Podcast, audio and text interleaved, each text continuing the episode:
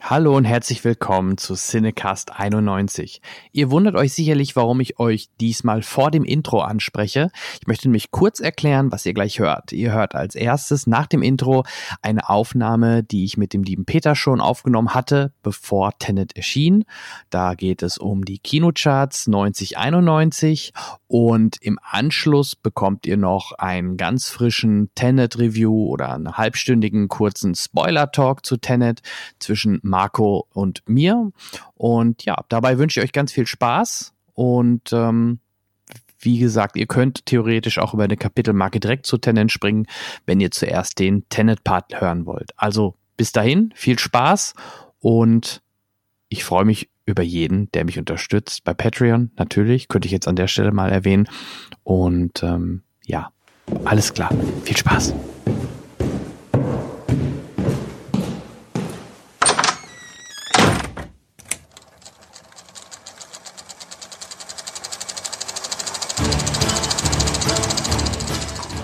Watson, wenn man alle logischen Lösungen eines Problems eliminiert, ist die unlogische, obwohl unmöglich, unweigerlich eine neue Folge Siedecast.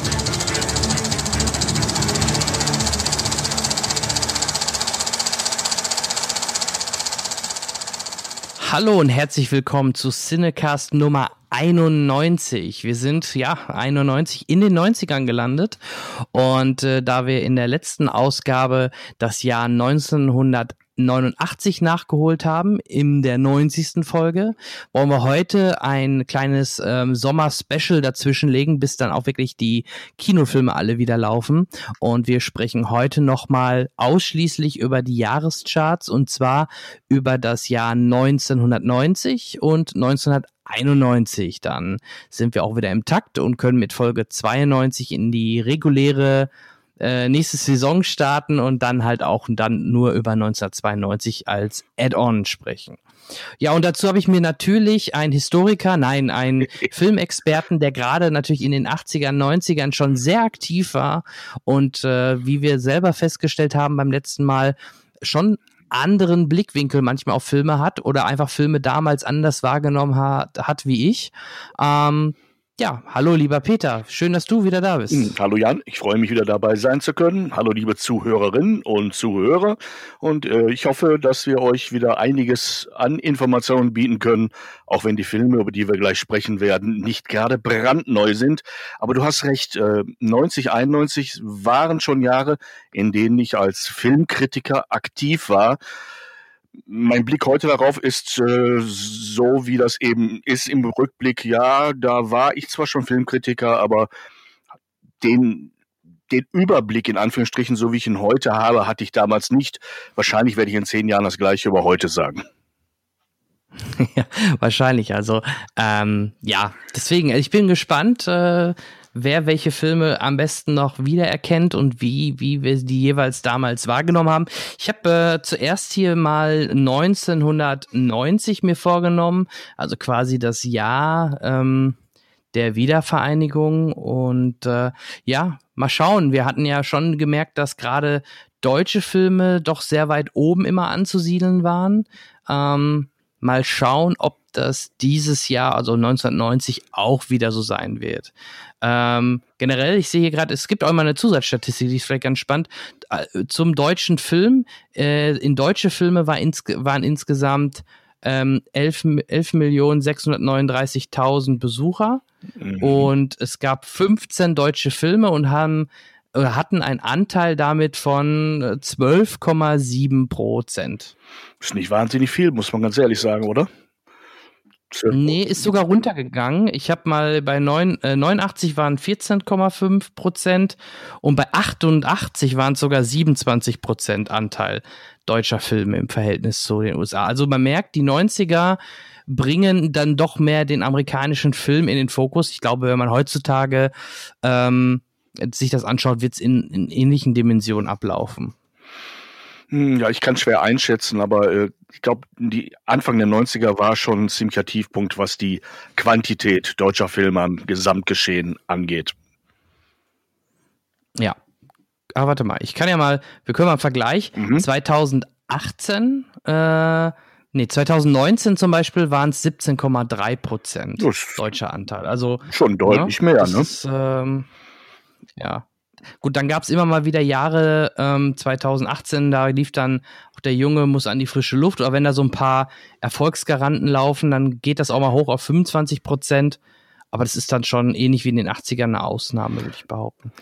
Ich glaube, die Zahlen verdoppeln sich nahezu, wenn in diesem Jahr dann ein, ein wirklicher Kracherfilm dabei ist, wenn da so ein Schuh des Manitou dabei ist mit, ich weiß nicht, 20 Millionen oh ja. oder, oder. Ja, es gab ja immer wieder alle paar Jahre auch deutsche Filme, die richtig abgeräumt haben. Ähm, und dann springt der Anteil wahrscheinlich wirklich direkt in, in den doppelten, in den doppelten Umfang. Ja, das stimmt. Gut, ähm, wir gehen ja wieder tiefer in die Top 20. Ähm, vielleicht aber auch noch mal einen Blick darüber hinaus, weil oft ja dann doch Filme, die jetzt äh, heutzutage Kultstatus haben oder wo man denkt, ah, die waren doch sicherlich, wie sie ins Kino kamen, recht weit vorne. Ähm, da habe ich jetzt hier mal durchgeschaut. Ich fand halt zum Beispiel, ja, Kult nicht, aber auch nur auf Platz 40 Dick Tracy. Mhm. Der war damals, ich weiß gar nicht, wofür der so berühmt war, aber da, da gab es auch so einen Hype drum. War das irgendwie auch so eine Mischung irgendwie? Mhm. Dick Tracy. Was war das Besondere an Dick Tracy? Ja, ich erinnere mich an den Film. Ähm, er war erstens relativ gut besetzt. Ich glaube, Regie Warren Beatty sogar, der auch eine der Hauptrollen spielte. Ganz viele tolle Stars, die man nicht erkannt hat, weil sie ähm, wie die Figuren der Vorlage, nämlich eine, eine wie Comicfiguren geschminkt und zurechtgemacht waren. Teilweise hat man die Leute ah. wirklich nicht erkannt. Ähm, stilistisch hat der Film damit gespielt, dass er hauptsächlich in Primärfarben gedreht war, also wie ein koloriertes Comic. Ähm, und der hat einen besonderen Look, der Film. Wenn du da noch mal reinschaust, wirst du das auch feststellen. Es, es, es hat es hat auf seine eigene Art und Weise etwas sehr Comichaftes. Ansonsten ist es natürlich in den deutschen Staat, äh, Charts nicht besonders hoch vertreten, weil in Deutschland Dick Tracy keine Socke kennt. In Amerika ist das ein Cold-Comic ähm, aus der Klassikerriege, die wirklich seit Jahrzehnten dort bekannt sind. Natürlich inzwischen nicht mehr so populär wie, wie, wie äh, ja, das, was gerade so äh, aus der Marvel-Ecke zum Beispiel kommt. Aber ähm, Dick Tracy ist dort, ich sag mal, Kulturgut. Bei uns weniger. Ja, genau, genau. Stimmt. Das, das war die Besonderheit. Ich wusste, da gab es doch irgendwo einen Unique Selling Point und das äh, war genau die Optik, richtig, richtig.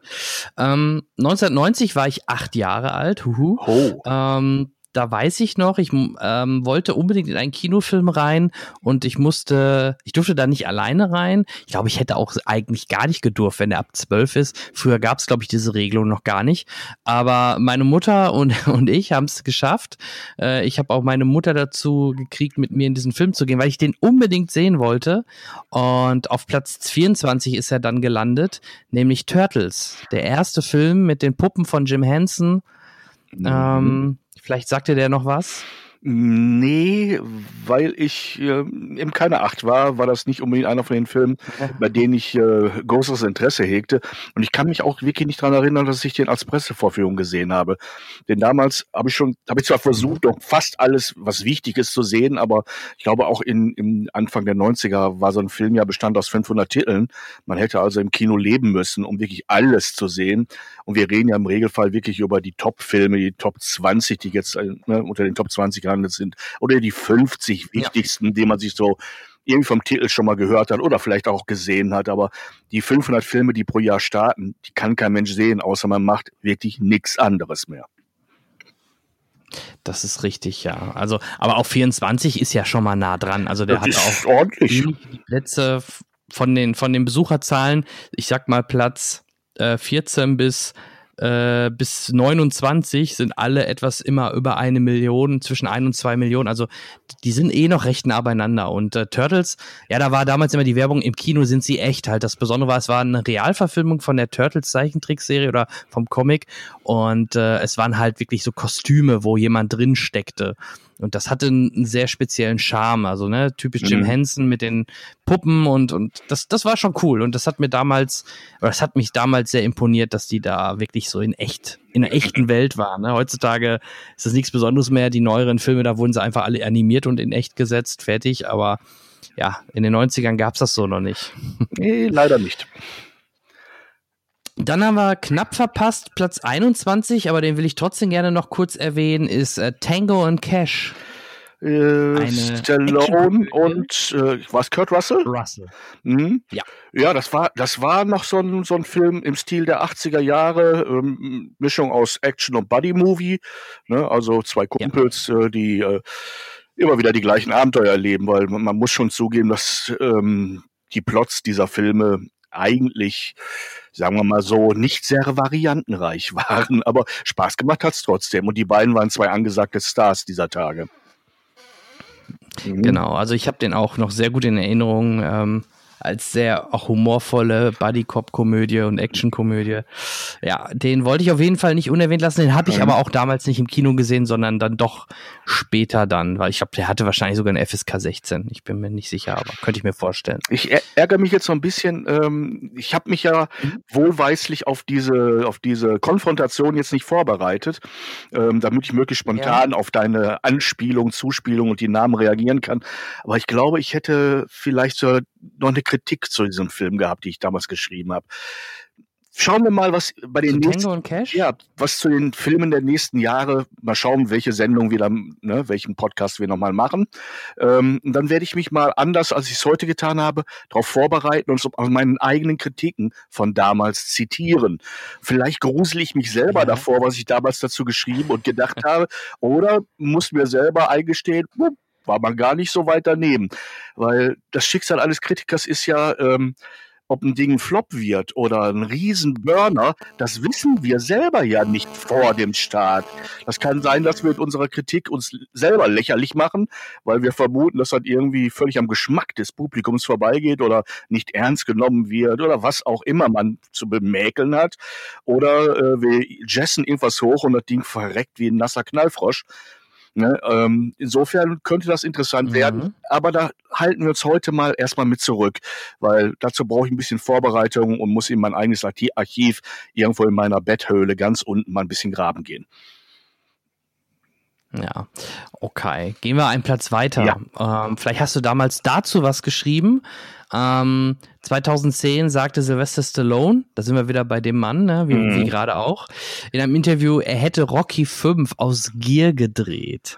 Ja, Rocky 5 ähm, mit Sylvester Stallone, danach war ja dann auch erstmal ein Päuschen, Aha. wenn ich das richtig in Erinnerung habe. Ich glaube, 6 war dann der, der erst, weiß ich nicht, in den 2000ern lief. Ähm, ja, auch den habe ich natürlich nicht im Kino gesehen, er ist im Nachgang wie war der? Und ist sicherlich einer der schwächeren. Wie war der Untertitel? Ich kann die dann jetzt nicht mehr auseinanderhalten. Nach Rocky 2. der hat keinen Untertitel. Einfach nur Rocky ich sehe 5. keinen. Also, ich weiß ehrlich. Rocky 5 war Rocky 5. Du könntest mich jetzt wirklich auf die Folterbahn spannen und furchtbar langziehen. Ich wüsste echt nicht, um was es ging. Außer dass geboxt wurde wahrscheinlich. Ja, pass auf, da, da ging es um, um Tommy. Ähm, Tommy Gunn, der, der wird trainiert durch, durch Rocky und ähm, ich kann mich noch dran erinnern, dass, dass da auch viel Straßenkampf mit hey, drin war. Warte mal, warte Und, mal, warte mal. Äh, kann das sein, dass das der ist, wo sein Sohn an den, an den Start geht? Ja, genau, äh, äh, genau. Ähm, genau, Balboa versus Gunn. Genau, Tommy, genau. Ja, ja, richtig, so war das. Ja, ich ja. glaube, fünf war noch. Exakt, der, der Sohn war das sogar. Richtig, da, da wurde ja versucht, so eine Art Übergang zu schaffen und die Geschichte erzählt, dass der Sohn von Rocky zum Boxer wird und von Rocky, wie das so ist, bei Vätern erstmal ne, nichts von seinen Lehren und, äh, und seinen, dem, was er durchgemacht hat, annehmen will und seine eigenen Fehler macht. Ja, was ich gerade sehe, das war mir gar nicht so bewusst. Das war sogar der echte Sohn von Sil Sylvester Stallone, Sage äh, oder sage Sage Sage, Sage äh, Stallone. Hatte ich jetzt er ist gestorben 2012. Ja, gut. Ähm, hatte ich aber auch nicht mehr auf dem Plan, dass es wirklich sein Original, sein leiblicher Sohn war. Gut. Ja, Herzversagen infolge von Arteriosklerose. Der Herzkrankgefäß gestorben war. Keine, keine schöne Sache. Ja. War ja auch nicht alt. Nö. Okay, gehen wir von Rocky 5 ein Punkt weiter, nämlich auf Platz 19, da bist du wieder gefragt. Ich habe den gesehen, aber das ist auch ja. schon wieder ein bisschen her. Ein Vogel auf dem Drahtseil. Äh, schon wieder Kurt Russell, kann das sein? Nee, Goldie Horn, Goldie Horn habe ich direkt gesehen. Frau. Und, und Mel Gibson, das war's. So rum war's. Mhm. Richtig. Mel Gibson mit der Frau von Kurt Russell, äh, mit Goldie Horn. Und das war auch, ja, ähm, es war äh, übrigens, das ist ein Zitat äh, Bird on the Wire äh, aus dem berühmten Lied äh, Vogel auf dem Drahtseil. Die wörtliche Übersetzung auf Deutsch macht eigentlich so gut wie überhaupt keinen Sinn. Ist völlig daneben. Äh, aber schön, dass sie endlich mal was wörtlich übersetzt haben. Und es ist eigentlich auch eine Buddy-Komödie, nur mit mit ein bisschen mehr Kick in Richtung Mann-Frau. Aber ähm, nichts, was sich auf Dauer in die Festplatte eingebrannt hat. Also ich müsste jetzt lang, lange kramen.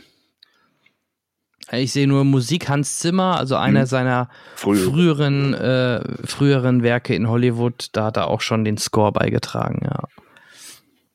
Also, wie gesagt, auch den müsste ich irgendwann, müsste ich theoretisch nochmal nachholen. Ich könnte dir über die Story überhaupt nichts sagen. Ja, von daher. Ist schon zu lang her. Im, im Detail kann ich es um, auch Stand nicht, aber lass uns weitermachen. Und jetzt kommen wir zu einer Fortsetzung. Ähm, und wieder 48 Stunden. Und mit Eddie Murphy ja, und Nick Nolte. Fortsetzung von 48 Stunden. Ich glaube, wenn ich mich recht erinnere, darf man den noch zu den guten Fortsetzungen zählen. Spätestens ab der zweiten Fortsetzung, also Teil 3, wurde es ein bisschen komisch. Ähm, aber nur, äh, oder noch, wie ist der nochmal? Und wieder 48 Stunden. Ich glaube auch Regie Walter Hill ähm, war ziemlich im Stil von Teil 1, der erfolgreich war und äh, die Leute haben es geliebt. Ja, genau, wollte ich bin nur gerade überlegen, gab es da einen dritten Teil von? Ja, spielte dann nachher auf, auf irgendeinem Rummelplatz hauptsächlich und ging irgendwie um einen Attentäter, der dort irgendwie eine Achterbahn manipuliert hat und oder das, das äh, androhte und also ein ganz krudes Zeug. Ähm, der, der erste wie der zweite lebte von dir wieder dieser Buddy-Mischung aus, aus Polizist und auf der anderen Seite diesen schnatternden äh, ähm, ähm, ähm Eddie Murphy an seiner Seite. Das ist ja das Konzept von Buddy-Movies. Die beiden, die man da zusammen in einen Topf wirft, passen nicht zusammen, äh, wollen meistens auch gar nicht zusammen sein, müssten aber gemeinsam irgendeinen Job erledigen, weil der eine irgendwie Zeuge von irgendwas ist oder äh, der neue Partner, der alte, ging leider beim letzten Einsatz drauf, irgendeine, irgendeine fadenscheinige Erklärung, warum zwei unterschiedliche Typen im Laufe der Spielzeit eines Films zusammenwachsen und den Fall, um den es geht, dann meistens auch lösen oder das Ziel erreichen, das gemeinsame, sei es räumlich, sei es äh, im intellektuellen Sinne irgendwas lösen oder oder erledigen, was ja schon fast äh, die Königsdisziplin wäre. Aber manchmal geht es auch nur darum, von A nach B zu kommen, weil der eine muss irgendwo hin, der andere will es nicht. Und ein paar Handschellen sorgen dafür, dass sie untrennbar sind. Mhm. Dann kommen wir zu einem unserer oder einen der Regisseure, die uns in den 80ern und wahrscheinlich auch noch in den 90ern dann doch häufiger nochmal im Action-Bereich über den Weg laufen, nämlich John McTiernan. Kannst du dir vorstellen, mhm. was er in den 90ern oder genau im Jahr 90 ähm, ausgebracht hat? Ich bin nicht so jahresfest. Äh, Schwer, ne? John McTiernan. Der hat äh, in den Jahren wirklich eine ganze Mit Reihe. Connery, den Tipp gebe ich. Oh, Medicine Man? Nein. Ähm, nee, Jagd auf roter Oktober. Jagd auf roter Oktober. Oh, eine, eine Clancy-Verfilmung. Und wie ich finde, mhm. eine der gelungeneren. Ähm, ich glaube, Alec Baldwin spielte ja ähm, ähm, Jack, Ryan. Jack Ryan, richtig, den angehenden Präsidenten, ähm, damals noch Geheimdienstler. Ähm, ja, das war, das war, äh, wie hieß das Ding nochmal im Original? Crimson Tide, ne? Ähm, von, äh. von Rasmus äh, war der Name des Kapitäns des Russischen, der von Sean Connery gespielt wird, also Kapitän eines U-Boots, der eine, glaube ich, eine Havarie oder irgendwas vorgibt, um mit seinem U-Boot komplett am Stück überlaufen zu können. Nur haben die Amerikaner doch, glaube ich, das Problem, nicht zu wissen, ob das eine Finte ist. Er sich sozusagen unter dem Vorwand, ich will überlaufen, sich in ihre ihr Gewässer bewegt mit einem atombeladenen U-Boot, um damit etwas zu machen, was ihnen nicht gefällt. Ähm, also so, so ein bisschen steht auf des Messers Schneide. Ähm, andererseits wollen die Admiräle, die russischen natürlich auch nicht ein U-Boot mit all dem Know-how und einem ihrer besten Kapitäne so entkommen lassen. Also eine wirklich gute Story mit klasse Besetzung, Alec Baldwin und Sean Connery. Kann man, glaube ich, sich heute immer noch ansehen. Ja, auf jeden Fall. Und äh, an der Kamera Jan de Bond, den man später noch Regisseur. In, Speed. In, äh, genau, Speed, genau, bei Speed wiederfindet. Mhm. Ähm, kleine Korrektur oder beziehungsweise ja. kleine Aufklärung. Jagd auf Roter Oktober heißt im Original The Hunt for the Red October. Und was du meinst mit Crimson ja. Tide in tiefster Gefahr, war, war ein Jerry Bruckheimer Film mit Denzel Washington und Gene Hackman. Das war aber ah, auch ein ah, U-Boot-Film, das ist korrekt. Siehste, da habe ich die beiden vertauscht. aber es war irgendwas mit U-Boot. Ja, The Hunt, ja, the Hunt genau. of the Red October, weil das U-Boot hieß Red October. Der Rote Oktober äh, ja. ne, ist in der, in der damals noch existierenden Russland, ja, ideologisch belegt, dieser Begriff. Aber dann, genau. danke für die kleine Korrektur. Ähm, ja, du, kein Thema. Ich, ich musste gerade nachgucken, weil mir kam Crimson Tide irgendwie als ganz anderer Film vor. Deswegen ja, dachte ja. ich, ich schaue jetzt noch mal kurz nach, bevor ich was Falsches sage. Aber ich war mir da recht sicher.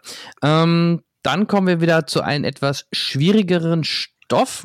Ein typischer Stoff, den Oliver Stone hier an der Stelle verfilmt.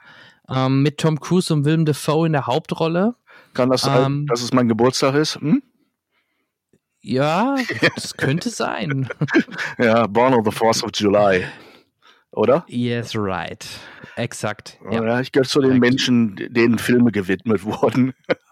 ja, es gibt so, ähm, ja, ähm, es war, ähm, mein Gott, mein Namensgedächtnis leidet, vor allem nach mehreren Jahrzehnten. Äh, die Rolle, die Tom mhm. Cruise da spielt, nämlich den Veteran, den Kriegsheimkehrer, der im Rollstuhl sitzt. Äh, der Name Ron Kovic. Ron Kovic ist eine real existierende Figur. Ähm, und äh, es war in der Blütezeit der frühen 90er Jahre von Oliver Stone einer der kritischsten äh, kritischsten Filme zum Thema Vietnam. Der Mann ist ja selber dort gewesen und hat sich an dem Thema auch äh, filmisch nachher abgearbeitet, wie auch an anderen mhm. uramerikanischen Gesellschaftsthemen. Und ähm, es sollte, so hatte man damals immer das Gefühl, also nicht nur ich, ähm, äh, für Tom Cruise der Weg ins ernste Fach sein. Ein Behindertenspielen ist für die Oscarvergabe eigentlich immer mindestens drei Extrapunkte. Und ähm, die Rolle war an sich recht anspruchsvoll. Er hat mich beeindruckt, wirklich. Er war gut da drin. Bis dato kannte man ihn als Strahlemann, aus Cocktail oder als Pilot oder als äh, was weiß ich alles. Irgendwie nur nette Nice Guys. Und hier hatte er das erste Mal eine echte Charakterrolle zu, zu stemmen. Und er hat es gepackt, fand ich. Ja, also ich äh, muss jetzt heute hier an dieser Stelle gestehen, ich habe den Film noch nicht gesehen. Ähm, also du würdest die mir nahelegen und empfehlen? Es ist ein Klassiker der Filmgeschichte der frühen 90er Jahre. Es ist ein Oliver Stone-Film. Da sollte man bis auf Ausnahmen, also ich wüsste aber auch nicht genau welche, sich auskennen und sie wenigstens mal gesehen haben. Es ist bei einem der größten Stars unserer Tage, Tom Cruise, ein entscheidender Film in seiner ja. Filmkarriere.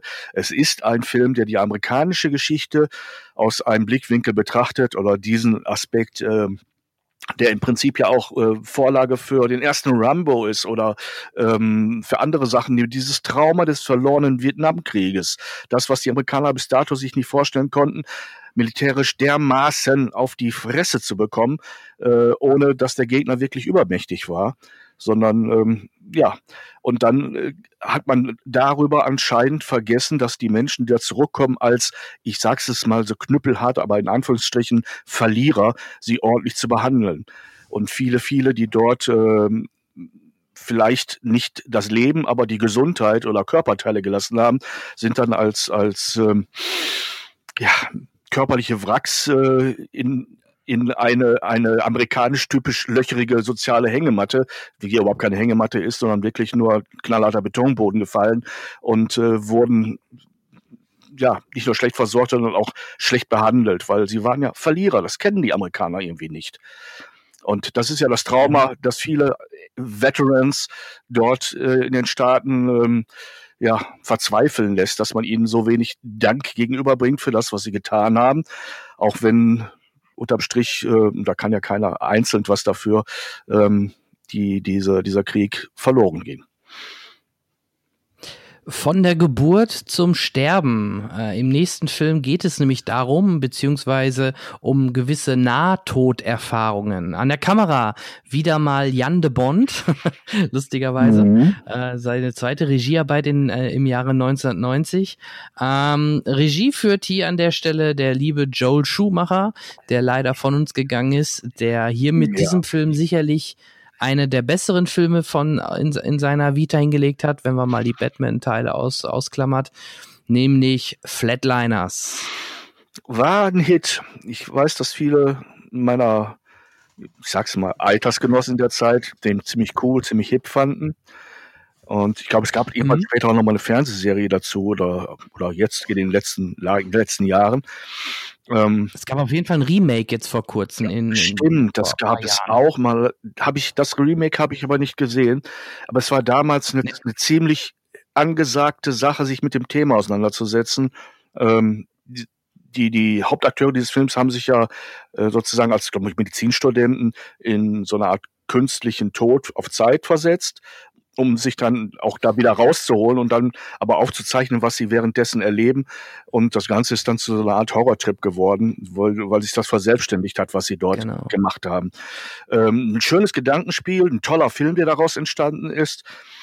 Ähm, ich hätte den Leuten beim Remake, glaube ich, sagen können, dass es heute so nicht mehr funktioniert.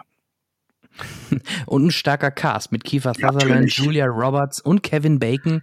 Ist mhm. schon, schon gut. Ist, ist schon gut. Ist, ist die erste Garnitur auf der Torte, würde ich sagen. Genau.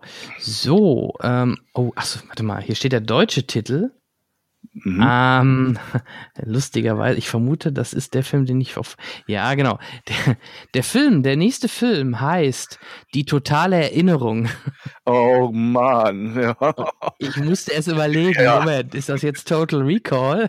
Ja. Ja, es ist Total Recall. Damals hat man sich manchmal noch die Mühe gegeben und den deutschen Kinogänger, die deutsche Kinogängerin für des Englischen komplett unkundig zu halten und hat dann Dinge wie Total Recall, was einfach geil klingt. Äh, das versteht doch keiner. Müssen wir übersetzen. Äh, die totale Erinnerung. Ja. ja, wobei, ne, egal. Kann man sich heute zum Glück so nicht mehr vorstellen. Aber äh, ja. wir wissen, um was es geht. Ne? Ich glaube, das muss man keinem erklären. Das Remake war ja auch mäßig gelungen, aber kann. Ani-Film ja. mit, mit Sharon Stone und mhm. äh, Paul Verhoeven, ne, der nachher auch Basic Instinct und ein paar andere Klassiker hingelegt hat. Starship Troopers ja. zum Beispiel auch, ne? Zum Beispiel, genau, ja. Genau, ähm, ich denke auch. Total Recall sollte man auf jeden Fall, also ich als Sci-Fi-Fan sowieso, ich habe da sehr viel Spaß dran gehabt und äh, das kann ich nur jedem näherlegen. Und äh, apropos näherlegen, der nächste Platz, ähm, der verfolgt mich ja und dich und äh, überhaupt mhm. uns häufiger, weil es äh, ein Part meiner Lieblingsfilme ist. Nämlich 90, ein Jahr später kam dann auch die Fortsetzung, nämlich Zurück in die Zukunft Part 3, der nahtlos an Part 2 angelehnt ist, der dann in den Wilden Westen geht, wo Marty versucht, äh, Doc aus dem Wilden Westen wieder zurückzuholen und wenn man dann im Wilden Westen angekommen ist und die Zeitmaschine nicht mehr funktioniert, ja, da muss man eine Lok bauen, die schnell genug ist, um dann wieder in die Gegenwart, also ins Jahr 85 zu reisen. Und ja, damit war auch dann der Abschluss der Zurück in die Zukunft Trilogie beschlossen von Robert Zemeckis, Michael J. Fox. Ich denke, da haben wir schon häufig drüber gesprochen. Und ja, gefühlt war es leider so ein bisschen mit der schwächste Teil der Reihe für mich. Vielleicht lag es auch am Western-Setting, dass ich da gerade als Jugendlicher nicht ganz so viel mit anfangen konnte mittlerweile. Also heutzutage äh, finde ich den äh, Grund solide, aber Teil 2 oder Teil 1 haben mir da doch noch deutlich besser gefallen. Aber hey, ähm, in der Summe, wenn man das als Gesamtkunstwerk sieht, passt das. So, so stark fällt er, also meiner Meinung nach, überhaupt nicht ab. Er ist wahrscheinlich der schwächste Teil. Er ist ja mit Teil 2 zusammen in einem Rutsch gedreht worden. Vielleicht hat man da ein bisschen an, an Sorgfalt, ich weiß es nicht. Man kann es, glaube ich, wirklich nicht mal benennen, warum man den als so ein bisschen schwächer empfindet. Vielleicht kam er auch durch das schnelle Erarbeiten zu schnell hinter Teil 2. Das liegen ja nur wenige Monate dazwischen. Vielleicht hat man deshalb so ein bisschen noch nicht den richtigen Heißhunger drauf gehabt. Aber wenn man sie sich heute anguckt, es ist aus einem Guss, es ist toll gemacht, es sind super Gags drin. Und äh, Mary Steenburgen ja. ähm, hat mir damals auch sehr viel Freude bereitet, die ja, glaube ich, kreischend auf der Lok nachher steht, ne? als das Ding äh, Clara Clayton. Äh, ja äh, genau. die Zeitmaschine, sprich den DeLorean, auf Touren bringen soll.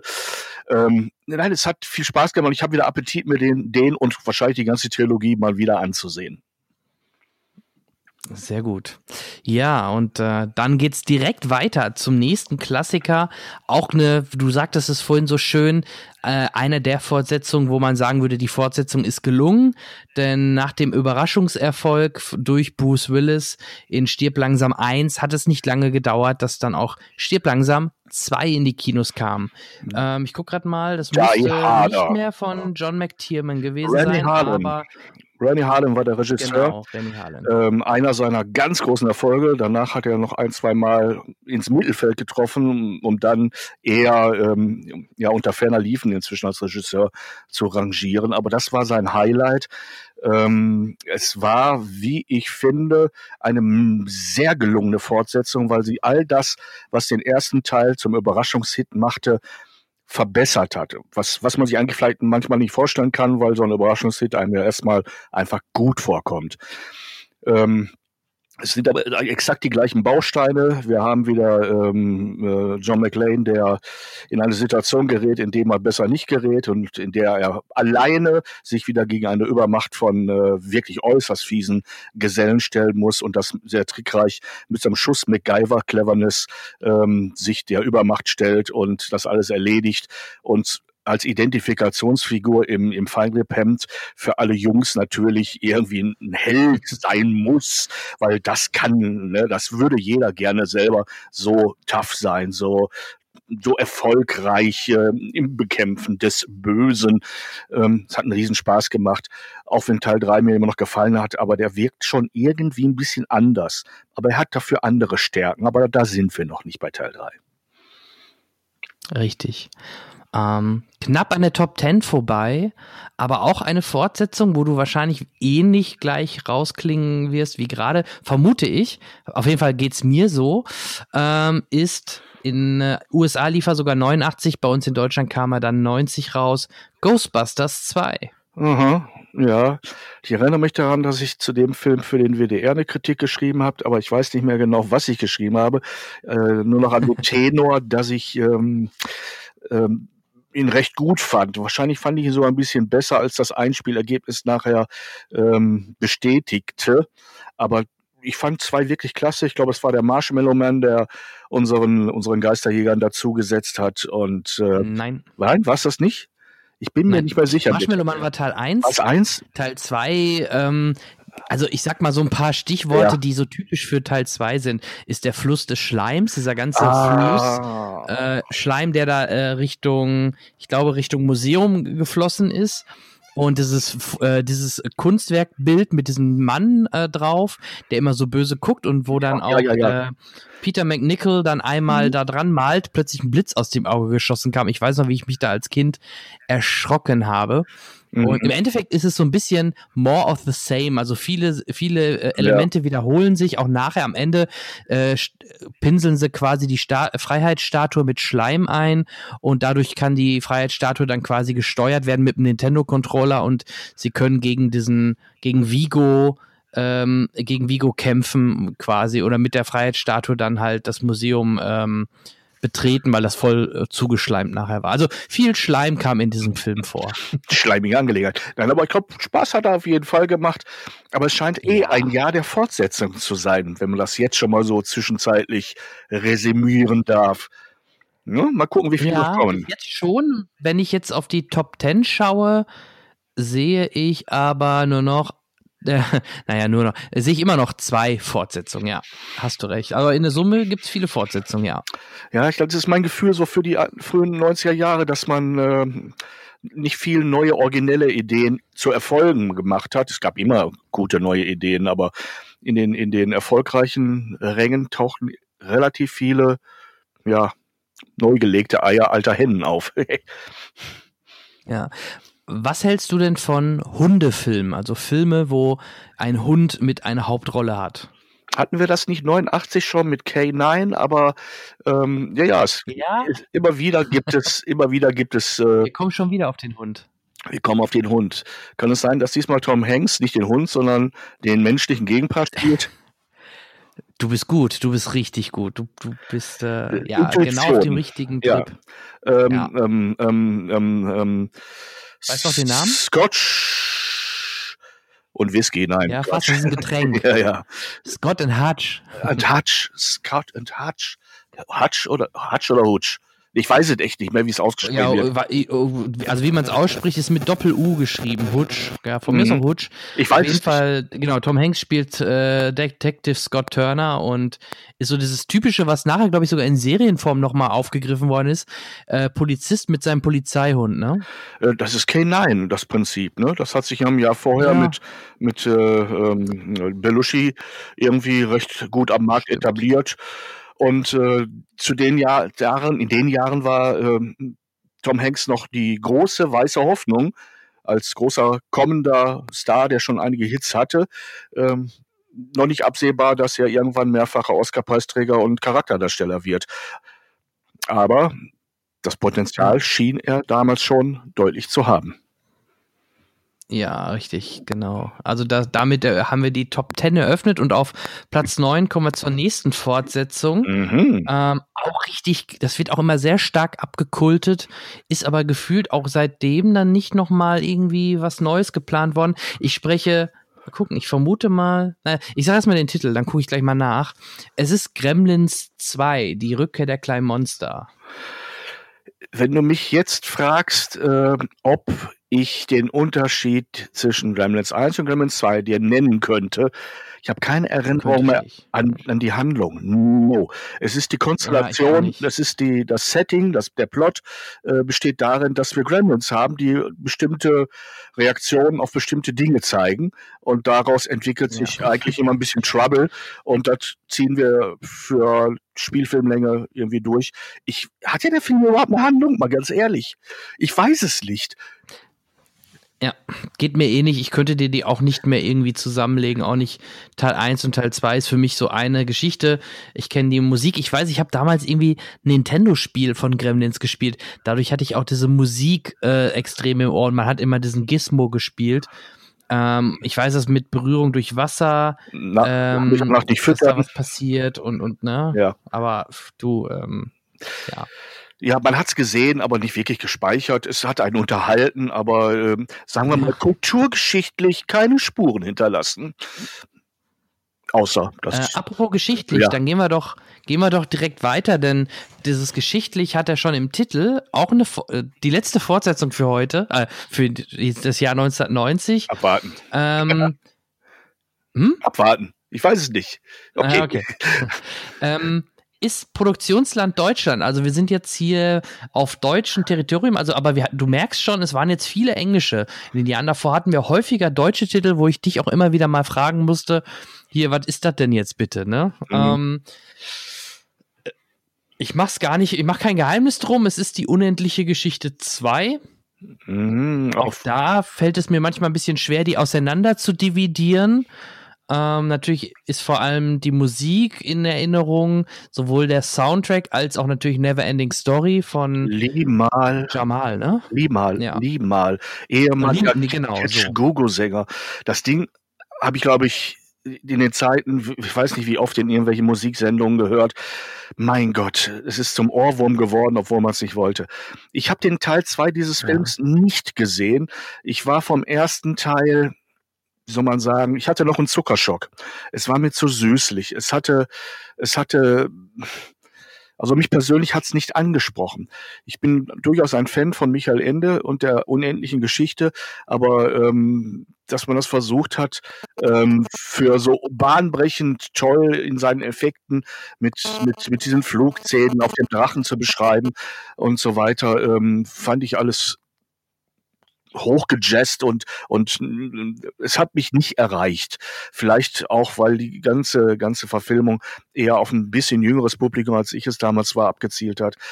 Insofern die zweite, der zweite Teil, ich habe gehört, dass es den geben soll. Äh, Ende. Mehr kann ich ja. dazu nicht sagen. Also ich, äh, genau, ich, ich kann mich noch dran erinnern, äh, oder das ist gar nicht so lange her, aber es ist schon wieder ein paar Jahre her, äh, dass der, äh, wie heißt er denn, Leonardo DiCaprio sich die Rechte dafür gekauft hat, aber irgendwie, dann dachte ich, okay, vielleicht macht der dann in Kürze irgendwann mal ein richtig schönes, äh, eine richtig schöne Neuverfilmung. Ähm, aber ja, ist bis dato leider noch nicht passiert. Ich würde, es würde mich interessieren, sowas mal in der, nicht, nicht in der Jetztzeit, sondern aber mit den jetzigen Mitteln, äh, in einer ernsthafteren, einer erwachseneren Art ähm, verfilmt zu sehen. Ähm, ich, ich, der Unterschied zwischen dem Film und dem Buch äh, war für mich zu frappierend. Das hat mich runtergezogen und mir den Appetit genommen. Und ein bisschen, bisschen dramatisch, ähm, der Jonathan Brandis, der den Bastian gespielt hat in diesem Teil, mhm. der auch noch bis ins Jahre 2005 auch in wirklich mehreren Produktionen, ich gucke gerade mal, ob da was äh, hera noch heraussticht, jetzt nicht wirklich Sidekicks, Monty, Stephen Kings S hat da mitgespielt, aber in, in dem Fernsehfilm. Mhm. Ähm, der ist leider auch schon 2003 verstorben. Ähm, äh, litt wohl unter Depression und wurde dann leblos ähm, in LA gefunden, vermutlich dann Selbstmord. Er hat, äh, er hat aber keinen Abschiedsbrief hinterlassen. Also, ja. Das ist dann immer, oder genau, Bruce Willis in das Tribunal hat er wohl auch mitgespielt mit Harvey Keitel und so, aber ja, okay. ein bisschen schade. Ja, hat er den jetzt nicht mehr am Plan. Ja, ähm, Leider, leider passen heute so viele Überleitungen, auch bei den nächsten zwei Filmen, denn ähm, der nächste heißt Der Club der Toten Dichter. Mhm. Ich, was natürlich da wiederum äh, ein sehr bekannter Film ist. Äh, ein Film von Peter Weir, zu dem ich eine persönlich sehr starke Beziehung habe. Ähm, wie gesagt, das waren so die ersten Jahre, in denen ich in Pressevorführungen gegangen bin und gelegentlich geschrieben habe, unter anderem für die Zeitschrift, die wir an der Uni gemeinsam rausgegeben haben. Und nachdem ich in diesem Film war, dessen Titel einem ja, wenn man nicht weiß, welcher Film einen da erwartet, ähm, erstmal geht man dahin und fragt sich, was mag da wohl jetzt kommen? Äh, der Club der Toten Dichter. Hm, und dann bin ich dann da drin, habe mir den Film angesehen. Ich denke, die meisten von euch werden ihn kennen. Robbie Williams, der äh, den Lehrer namens, vor allem weiß ich nicht mehr, Keating spielt, der an einem Internat seinen Schülern selbstständiges Denken, Fühlen und, und äh, die Welt sich erschließen mhm. äh, lehrt und dafür als Outsider von, den, von seinen äh, Mitlehrern aus der Schule gekickt werden soll, aber die Schüler sich stark machen und irgendwann auf den Tischen stehen. Bilder für die Ewigkeit, wie ich finde, eine Rolle für einen Robin Williams, äh, wie er sie selten so gut ausgefüllt hat wie hier. Ich bin aus diesem Film gekommen, der mich in meinem, in meiner Biografie so stark äh, angetitscht hat. Ich bin so dermaßen getriggert gewesen, dass ich, als ich zu Hause war, nicht mehr wusste, wie ich nach Hause gekommen bin. Am helllichten Tag, als wenn ich in, in Trance nach Hause gegangen bin. Ich habe mich an die Schreibmaschine bzw. den Rechner gesetzt und habe meine Kritik geschrieben, als, als, als wenn's, wenn mich irgendwas treibt. Ähm, ich ich habe äh, mich ausdrücken wollen ich habe ich hab unendlich lange da über diesen Film philosophiert und, und nachgedacht und einen kleinen Bruchteil davon in unsere Zeitung nachher gesetzt. Ähm, ich bezeichne diesen Film, obwohl es de facto nicht der erste war, über den ich geschrieben habe, als meine erste ernsthafte Filmkritik, mit der ich mich wirklich, wirklich auseinandergesetzt habe. Und Peter Weir ist für mich seitdem auch zu einem Regisseur geworden, der dessen Film ich dann, die davor waren, im Nachgang gesehen habe und natürlich auch in den Jahren danach seine neueren Filme mir äh, immer wieder mit besonderem Blick angesehen habe. Ähm, auch ans Herz gewachsen ist, weil er einen Blickwinkel vertritt, ähm, den ich sehr, sehr interessant finde. Er, er findet sich nämlich in all seinen Filmen wieder, exemplarisch eben hier auch im Club der Toten Dichter. Wir haben immer ein Individuum, das aus der Masse heraussticht durch besondere Eigenschaften, durch eine besondere Art, äh, sich äh, von, von dem, was und den Leuten um ihn herum abzusetzen, äh, sich abzusetzen und dadurch äh, besonderen Situation äh, ausgesetzt ist, vor allem der Situation nicht akzeptiert zu werden. Und das ähm, ist ein Grundthema in den Peter Weir-Filmen.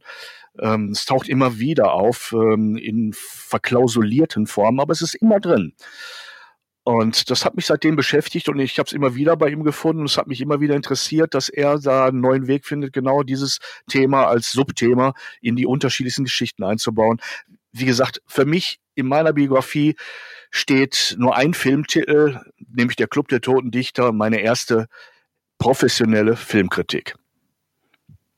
Schön. Hm. Ähm, da bin ich mal gespannt, wirklich, wenn du beim nächsten, bei den nächsten Malen dann eventuell wirklich noch alte Kritiken von dir rauskramen kannst. Das äh, ist sicher spannend. Ähm, ja, vom der Club der toten Dichter, was passiert, wenn man äh, tot ist? Was wird man danach? Mm, ein Geist. Richtig. Und das ist auch der, ich ahne Hauptpunkt im nächsten Film. Ja. Hm? Ich, ahne, ich ahne so ein bisschen, worauf es hinausgelaufen Ja, sag ruhig. Eine Jerry Zucker Produktion oder Regie hat er geführt. Ja, und eine untypische. Ghost, Nachricht von Sam. Eine sehr untypische, ne? weil Zucker steht ja eher für Exakt. brachialen Humor und Ghost, Nachricht von Sam, äh, ähm, ähm, ähm, ähm ah, Patrick Swayze, Demi Moore Richtig. und äh, Whoopi Goldberg, das Trio ähm, an Schauspielern, die diesen Film getragen haben. Eine herzzerreißende Liebesgeschichte äh, mit einem Schuss Esoterik, weil eben ein Geist ins Leben, in die Realität eingreift. Ich weiß, dass der Film, glaube ich, auch unter, nicht offiziell, aber so unter dem Oberbegriff Frauenfilm, weil es ist sehr emotional verkauft oder gelaufen ist. Was, was mich als jungen Kerl natürlich eher ein bisschen abgeschreckt hat, aber ich muss zugeben, ich habe ihn gesehen und fand ihn auch sehr ergreifend, sehr schön. Ne? So ein bisschen Dirty Dancing halt, ne? Mm, ja, ja. Ich meine, wir. Patrick Swayze war sozusagen der 90er Jahre John Travolta, den wir in den 70er Jahren ja auch als Schönling, Tanzen, Tanzbären und äh, Frauenbetörer äh, kennengelernt haben und als Jungs natürlich deshalb ablehnen mussten. Ist logisch, ne? Interne Konkurrenz auf der Leinwand. Klar. Und das war, war Patrick Swayze mit seinem Schmuddelstepp alias äh, Dirty Dancing und Ghost. Mann Gott, ey, wie der sich an die Mädels ranschleppt. Aber er hatte Erfolg. Man konnte so viel von ihm lernen. Andererseits hatte ich auch keine Lust, extra dafür sterben zu müssen, um eine Frau zu begeistern. Hm. Was macht man? Ja, man geht mit der Frau in den Film und sagt, es war schön was jeder mitgenommen hat aus dem Film, ist auf jeden Fall die Töpferszene, ne? Und die Musik. Legende, dazu. Legende, ne? Also die Kombination dieses Songs waren es die was waren es die, was war das nochmal, wie hieß der Song? Ich komme gleich drauf. Aber eben die beiden, die oft an der Töpfer, Töpferscheibe sitzen und diesen weichen Ton kneten und diese Musik dazu. Es ist eine Film. Ist das Unchained Melody? Unchained, ja, das kann sein. Unchained Melody. Righteous Brothers, richtig. Ja. Ähm, genau. Ist, ist ein Film ikonisch. Da, das kannst du mit zwei, drei kleinen äh, Stichpunkten zitieren in jedem anderen Film und schon weißt du, was gesagt werden soll. Kommen wir auf Platz 5 äh, zu einer Regiearbeit von Danny DeVito. Mhm. Und zwar Der Rosenkrieg, The War of the Roses. Auch da muss ich komplett passen, nie gesehen. Schade. Schon mal vielleicht vom Namen gehört, aber nie gesehen. Es war, glaube ich, sozusagen der dritte Teil in der Schauspielerkombination Michael Douglas, äh, Catherine Turner und auch Danny DeVito, glaube ich, der ja auch mitgespielt hat. Die, erst, die ersten ja. beiden waren Abenteuerfilme, die so ein bisschen Abklatsch auf die Indiana Jones Filme waren. Ähm, äh, auf der Jagd nach dem grünen Diamanten vom Nil und auf der Suche nach dem Juwel. Ich, die Dinger, ja. ja. Und, die und die beiden, ja, ja, und, und in der Kombination ähm, haben die im Prinzip den dritten Film in ein anderes Genre gepackt, haben zwar den Comedy-Anteil beibehalten, aber das, das Abenteuer, das die beiden Hauptfiguren zusammengeführt hat in den ersten beiden Teilen, in einer Ehe münden lassen, die äh, bereits in der Endphase ist. Und die beiden bekriegen sich auf hm, wenn nicht originell, dann aber wenigstens immer wieder sehr bösartige Art und Weise und ähm, beenden ihre Ehe im Laufe dieses Films. Ich will für Leute wie die, wie du, die den noch nicht gesehen haben, ähm, es nicht vorwegnehmen, denn ich spreche wirklich den dringenden Appell aus, ihn sich mal anzusehen. Trotz des Alters, glaube ich, wirst du sehr viel Spaß haben. Es gibt ein paar Szenen auch hier drin, die Filmgeschichte sind. Alleine wie unser Paar irgendwann mal unter einem riesigen Kristalllüster liegen und äh, anscheinend die, die, dieser, diesen Rosenkrieg äh, bis zum tödlichen Ende durchgefochten haben, von der Decke abgestürzt sind, am Boden liegen und dort wie ein Fresko von Da Vinci liegen die Hände äh, fast ineinander und mit letzter Zuckung ziehen sie sie wieder auseinander, weil, weil selbst im Tod sie sich nicht äh, vertragen wollen. Äh, es gibt tolle mhm. Szenen da drin und De Vito hat ein Gespür für Humor, das merkt man. Weil hier führt er dann Regie. Ja, das hat er ja auch nachher noch bewiesen. Also mhm. Komödien liegen ihm ja doch sehr gut. Ja. ja. Auf Platz 4, knapp am Treppchen vorbei, ein Film, da kann ich vielleicht ein paar Worte mehr drüber sagen, aber da müssen wir auch gar nicht so viel zu sagen, weil ich finde, der, der steht fast für sich. Mhm. Wir sind im Zeichentrick-Umfeld, wir sind bei Disney, ähm, obwohl hier Warner Brothers daneben steht. Äh, ich meine aber, das, das, kann nur, das muss Disney sein. Oder, oder, warte mal, oder ist das ein anderer Film, den ich gerade meine? Nee, weil äh, ich rede über Ariel, die Meerjungfrau. Mhm. Und das kann nur Disney sein. Also es kann ja kein Warner-Film sein. Das äh, Oh. Würde mich sehr Ariel ist, Ariel die Meerjungfrau ist, ist definitiv ein Disney-Film, da gibt es nichts dran zu ja. rütteln. Ähm, Zufall, ich meine, ganz kurzer Step back, also der Rosenkrieg ist eigentlich auch eine Fortsetzung, muss ich an der Stelle einfach nochmal sagen. Ariel äh, ist ein okay. einzelstehender Film unter der Überschrift Disney-Film. Darin gibt es auch nichts zu, zu mäkeln. Äh, Zufall, dass ich gerade gestern noch äh, gestern Nachmittag äh, draußen war und beim Buhlen wir vom Regen überrascht wurden und ich anfing zu singen wie Sebastian die Krabbe unter dem Meer, unter dem Meer, klatschnass im Regen mit zwei Metallkugeln in den Händen. Ich weiß nicht, ob du den Song noch kennst. Der ist mir seit damals in ja, den Ohren geblieben. Und Sebastian ist einer der geilsten Sidekicks in Disney-Filmen, die es ja überhaupt je gegeben hat toller Film. Schön, schön kann man, ich glaube, zeitlos, ne? Kann man sagen, ist einer der zeitlosen Disney-Klassiker. Ich habe ihn mit meinen Kindern noch vor ein paar Monaten auf Disney Plus geguckt. Mhm. Und das einzig Schade ist, dass es nicht mehr die Synchro aus der Kinoversion von früher ist. Der wurde irgendwann, irgendwann in den letzten 20 Jahren nochmal neu synchronisiert und einige Stimmen wurden ausgetauscht. Und leider auch damals die von Sebastian der Krabbe. Oh. Ähm, also wer die Möglichkeit hat, da noch an die Original-Synchro zu kommen, ich glaube auf der DVD oder Blu-ray ist es eventuell mit drauf, den kann ich nur raten, die Original-Synchro sich anzuhören. Habe ich zum Glück im Regal stehen. Sehr gut. Dann kommen wir aufs Treppchen, äh, Treppchen schon wieder. Treppchen, ne? Ich ja. hab's auch mit meinem Treppchen, ne? Hast du alle ähm, Tropfen vielleicht? Werner. ja. Werner Beinhardt. Werner Beinhardt äh, ist auch nicht der erste Film ne, über den kleinen, ähm, ähm, ähm, was ist es nochmal, Installateur-Lehrling aus Norddeutschland. Werner Beinhardt, aber glaube ich der populärste Film aus der Werner-Reihe. Ähm, und wenn ich mich recht entsinne. Das ist der erste. Ich muss dich da leider noch Ernsthaft? Wirklich? 1990 ist Werner Beinhardt war der erste. Verdammt, dann habe ich mich da vertan. Ähm, dann ist der. Die Besonderheit dabei war ja diese Mischung aus, aus Real- und, und Trickfilm. Trick, dass man Brösel gesehen hat, wie er selber die Werner-Comics schnell zeichnen musste und fertig erstellen musste. Und dann hat man parallel halt dazu halt immer dann ähm, Zeichentricksequenzen dazwischen gehabt. Und natürlich un, ich glaube, uneingeschränkt das Highlight neben dem Rohrbruch auf der Baustelle. Ist das Fußballspiel? Klo und der Scheiße. Das Fußballspiel. Ist das da drin? Klar. Ja, das ist natürlich Legende. Ja, das erste. Ja, ne? wunderbar. Toll. Ja gut, dann habe ich mich da jetzt vertippt, weil eine, eine richtig kontinuierliche Reihenfolge haben die Werner-Filme ja eigentlich nicht. Aber ähm, ja, schön. Ich, wie hießen die anderen nochmal? Ich komme nicht drauf. Kann ich dir sagen? Ich habe sie gerade hier stehen. Ja. 96 Werner, das muss kesseln. Ah. 99 Werner, volles Rohr.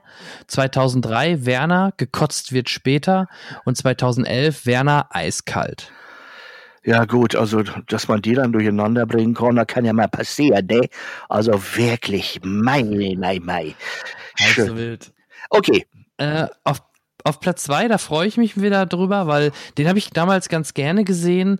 Ähm, guck mal, wer da spricht.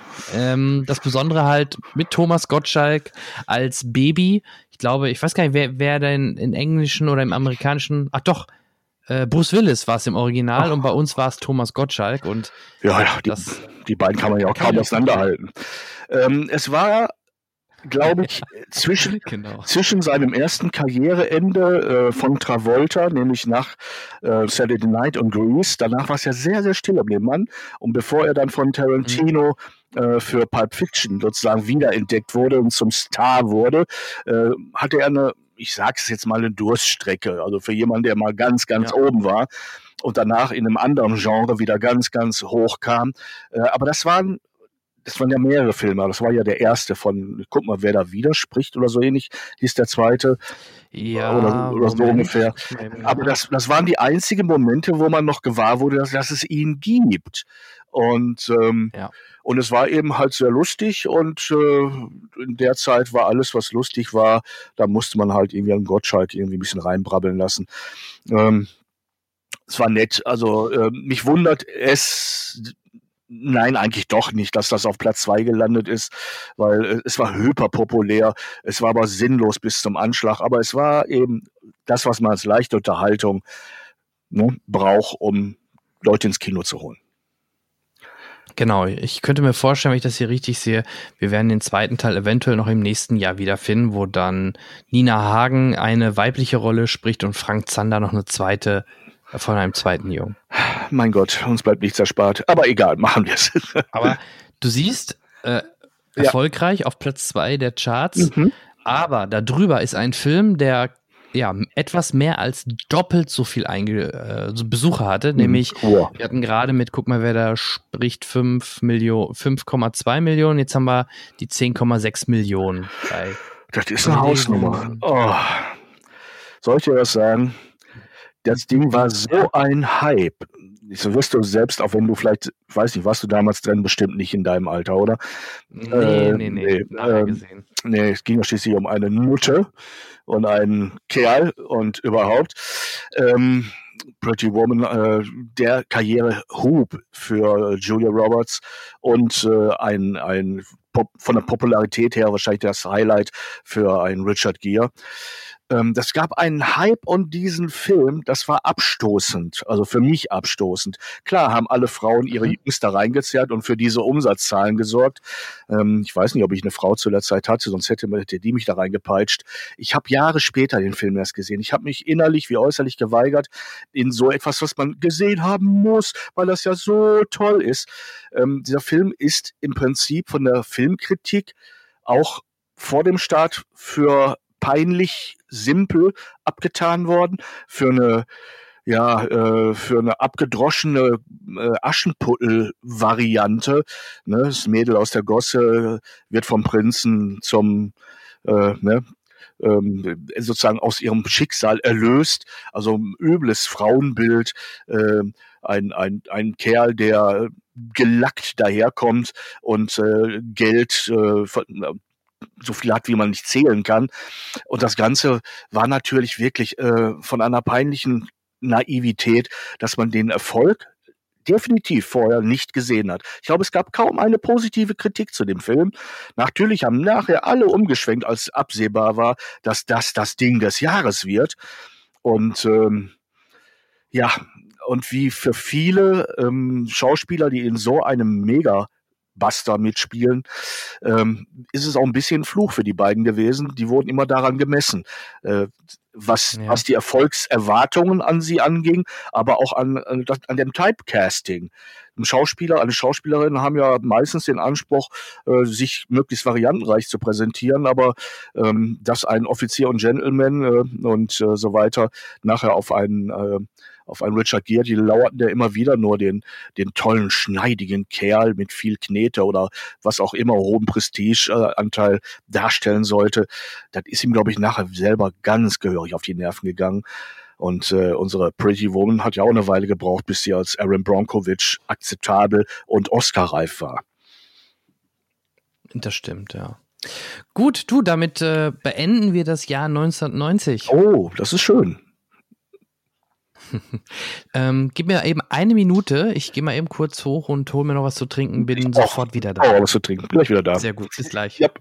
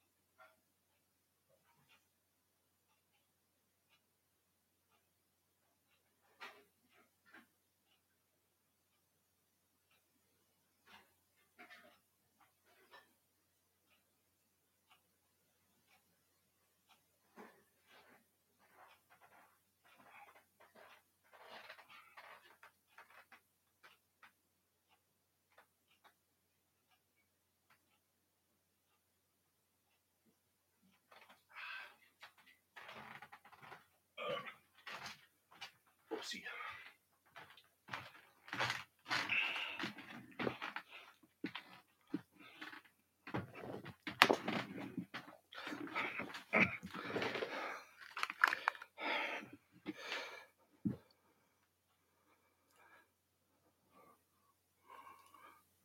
Mm-hmm.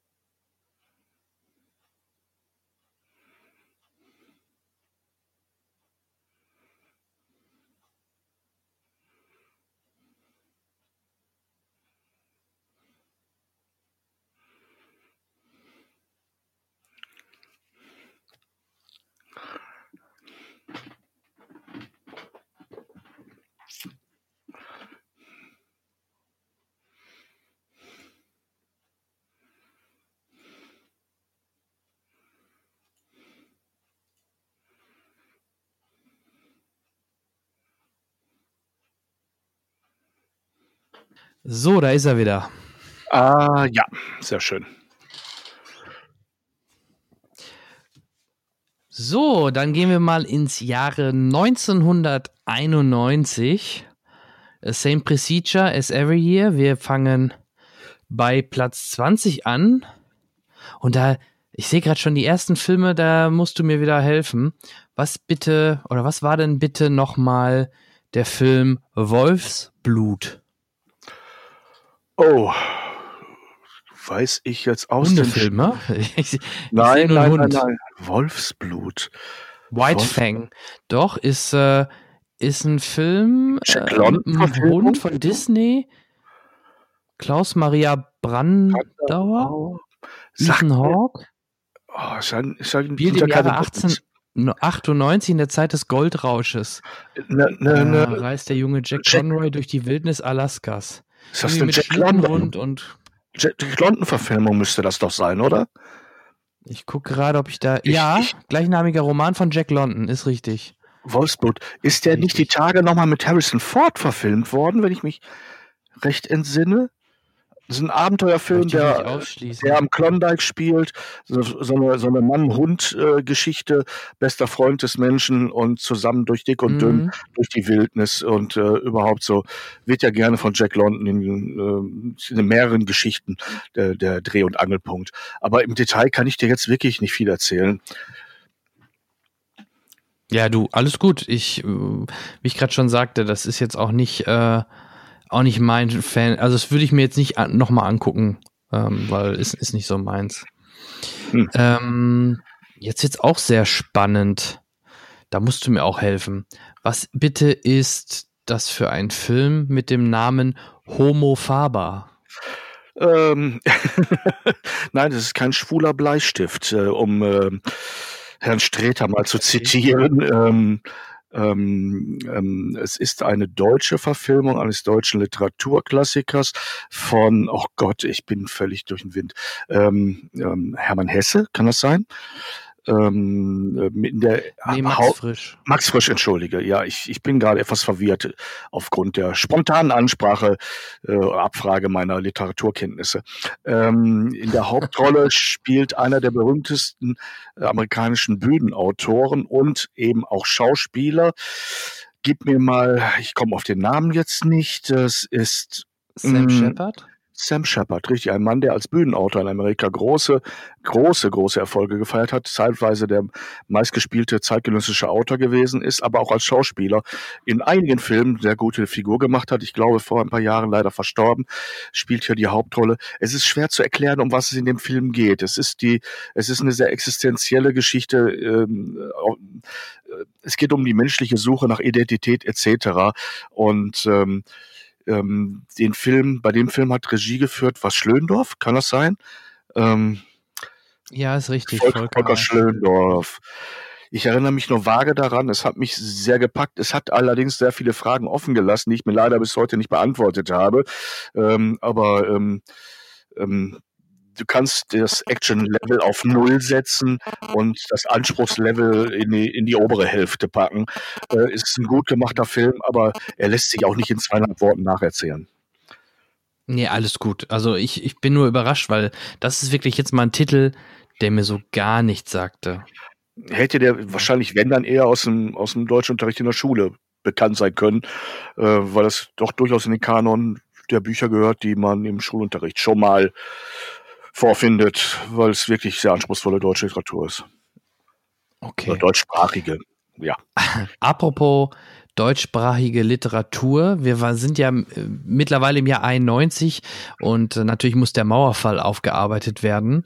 Und da passte es, äh, dass hier jetzt ein deutscher Film als nächstes kommt, der, ähm, der ähm, diese, diese Thematik Ost-West aufnimmt und der Untertitel ist Die Sachsen kommen. Der Haupttitel ist Go Trabi Go. Mm, auch ein Mehrteiler. Ne? oh ja. mehrere Teile danach. Ja, ja. Ich glaube sogar einen auch mit, mit Gottschalk, ne? In diesen Jahren unvermeidlich im deutschen Kinoleben.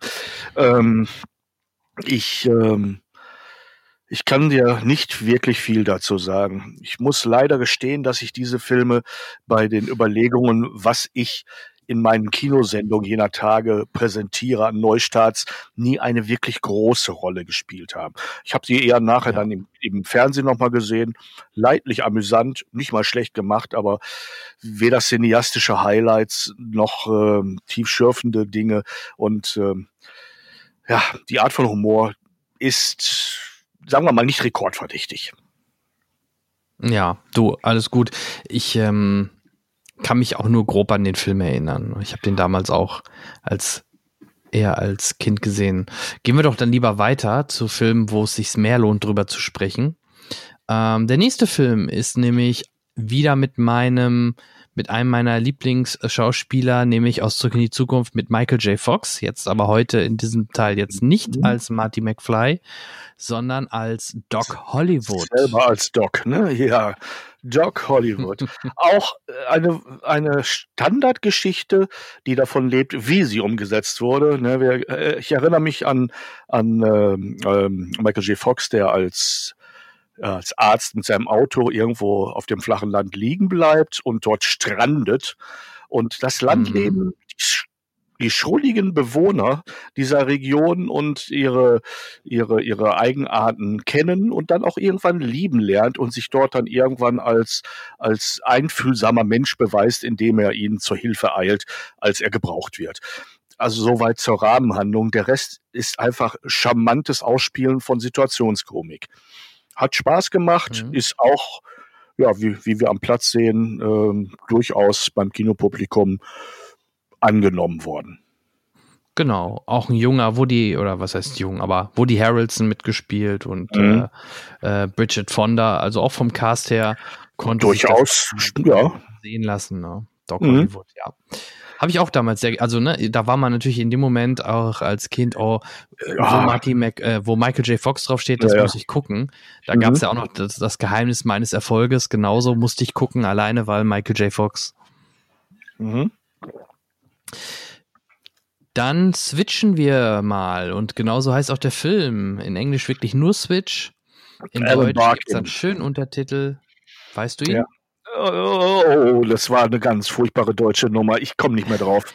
Ich habe verdrängt. Frau im Manne. Die Frau im Manne, eine Body-Switch-Komödie mit Alan Barkin, ja. stimmt's? Und mit. Äh, Richtig. Und mit, ähm, wer war der männliche Part eigentlich? Auch Jimmy bekannt. Smith. Äh, Jimmy Smith. Äh, mhm.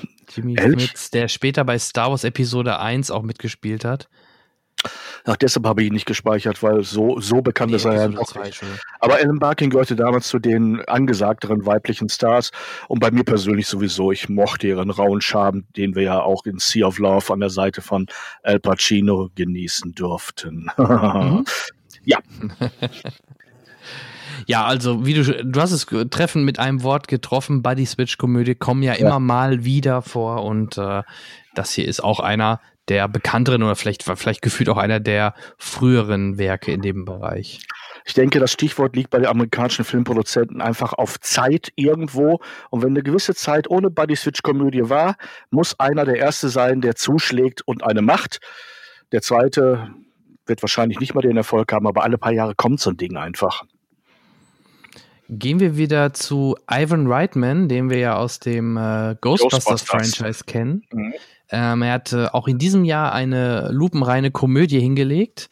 Ähm, und auch, ich glaube, auch eine recht erfolgreiche, ja, sieht man ja an der Platzierung, aber ich kann mich auch halt sehr gut noch dran erinnern, äh, mit Schwarzenegger in der Hauptrolle, wo Schwarzenegger auch wieder nochmal zeigen konnte, dass er neben Actionkino auch Komödie kann. Und, Und zwar Kinder hat Kindergartenkopf. Mhm.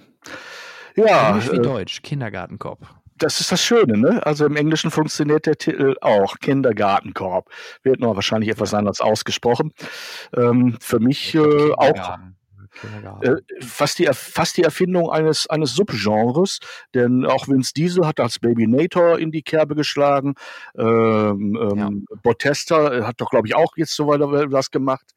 Ähm, Im Prinzip eine, eine Variante der, der äh, humorvollen Buddy-Komödie, wo der Konterpart äh, dann auch noch minderjährig sein muss oder vielleicht Ja. mehrere. Ähm, So typisch knallharter Typ äh, trifft Ja. auf äh, quäliges Kind. Ja, oder gleich ein ganzes Dutzend. Er war witzig, ne, der Kindergartenkopf. Und, und Ani hat ja immer wieder mal versucht, so ein bisschen das Komödienfach zu bedienen. Einige Versuche gingen böse in die Hose. Äh, Stopp oder meine Mami schießt. Ich habe ihn zwar gemocht, aber funktioniert hat eigentlich nur, weil ich lachen wollte.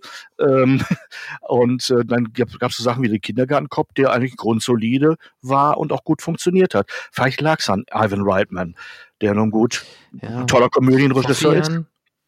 Ja. vor vier Jahren, ähm, vor vier, vor vier Jahren gab es sogar noch eine Fortsetzung 2016, Kindergartenkopf 2.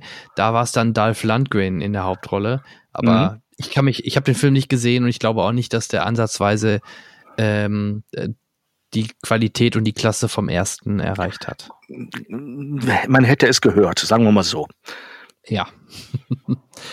Super. Dann, ach guck mal, das ist, das, das ist so auch so wieder so ähnlich und auch so typisch 90er, nämlich äh, Curly Sue, ein Lockenkopf sorgt für Wirbel. Mein Gott. Da auch bei, ja. bei unserem Lieblingsregisseur in Sachen äh, Komödien. Aha. Weißt du, wer es gemacht hat? nee, ich weiß es nicht mehr. Äh, der Ich- auch, ähm, äh, warte mal, jetzt, jetzt stehe ich gerade selber auf dem Schlauch. Der so tolle Filme gemacht hat wie Wie? Ähm, allein mit Onkel Buck. Ferris macht blau. So, darauf wollte ich. Hilfe, die Amis kommen. Die schrillen vier auf Achse. Du, du, du zählst gerade Filme auf, die ich alle kenne, aber die nicht in meine A-Kategorie hier gehören, in meine ganz persönliche. Insofern tippe ich wahrscheinlich gleich ganz böse daneben. Ähm, Okay, ähm, John Hutches. Siehst du, den Mann habe ich gar nicht wirklich am Plan. Da sind wir an einem blinden Fleck bei mir angekommen. Ich möchte daran erinnern, dass 1991 ich gute 30 Jahre alt war und äh, bestimmte Filme, die sich mit äh, Coming Up Age beschäftigen, einfach nicht mehr für mich als zutreffend empfunden habe. Ne? Da gab es dann also, Regisseure der und Mann- Filme. Also, ne, der Mann hat wirklich viel gemacht, neben Breakfast Club in den in frühen Ja. Jahren mit Schritt 4, was ich gerade schon sagte, dann auch Kevin allein zu Hause, die ganze Kevin-Reihe hat er zu verantworten.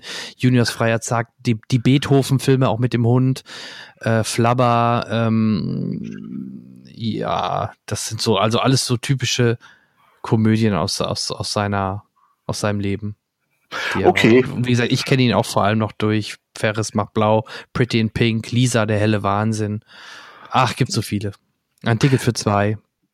Das ist, ja, das ist die Lücke. die zwischen uns beiden, also generationsmäßig klafft.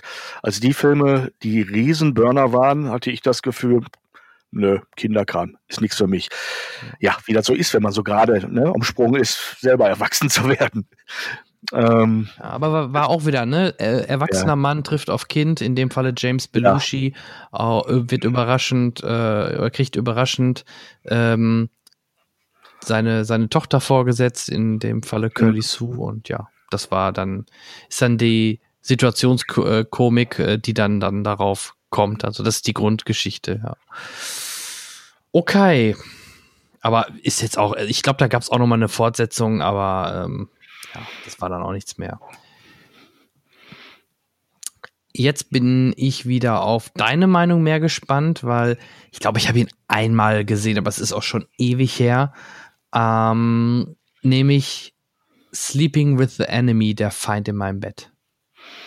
Auch mit Julia Roberts, kann es sein? Und. Ja, ist richtig.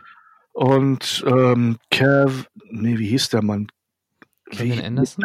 Nein, nein, Pat, Patrick, wer war doch mal der Bergen Böse? Bergen. Patrick Bergen, ne? Kann das sein? Hm, ja. Richtig. Der, der Mann, der gegen den anderen Kevin, der dieser Tage ähm, äh, angesagt war, nämlich Kevin Costner, das große Robin Hood-Duell verloren hat. Du erinnerst dich an Robin Hood, König der Diebe? Es gab ein Parallelprojekt ja. mit Kevin Bergen als Robin Hood. Ähm, und der hat das Rennen eindeutig verloren. An den Film erinnert sich keiner mehr.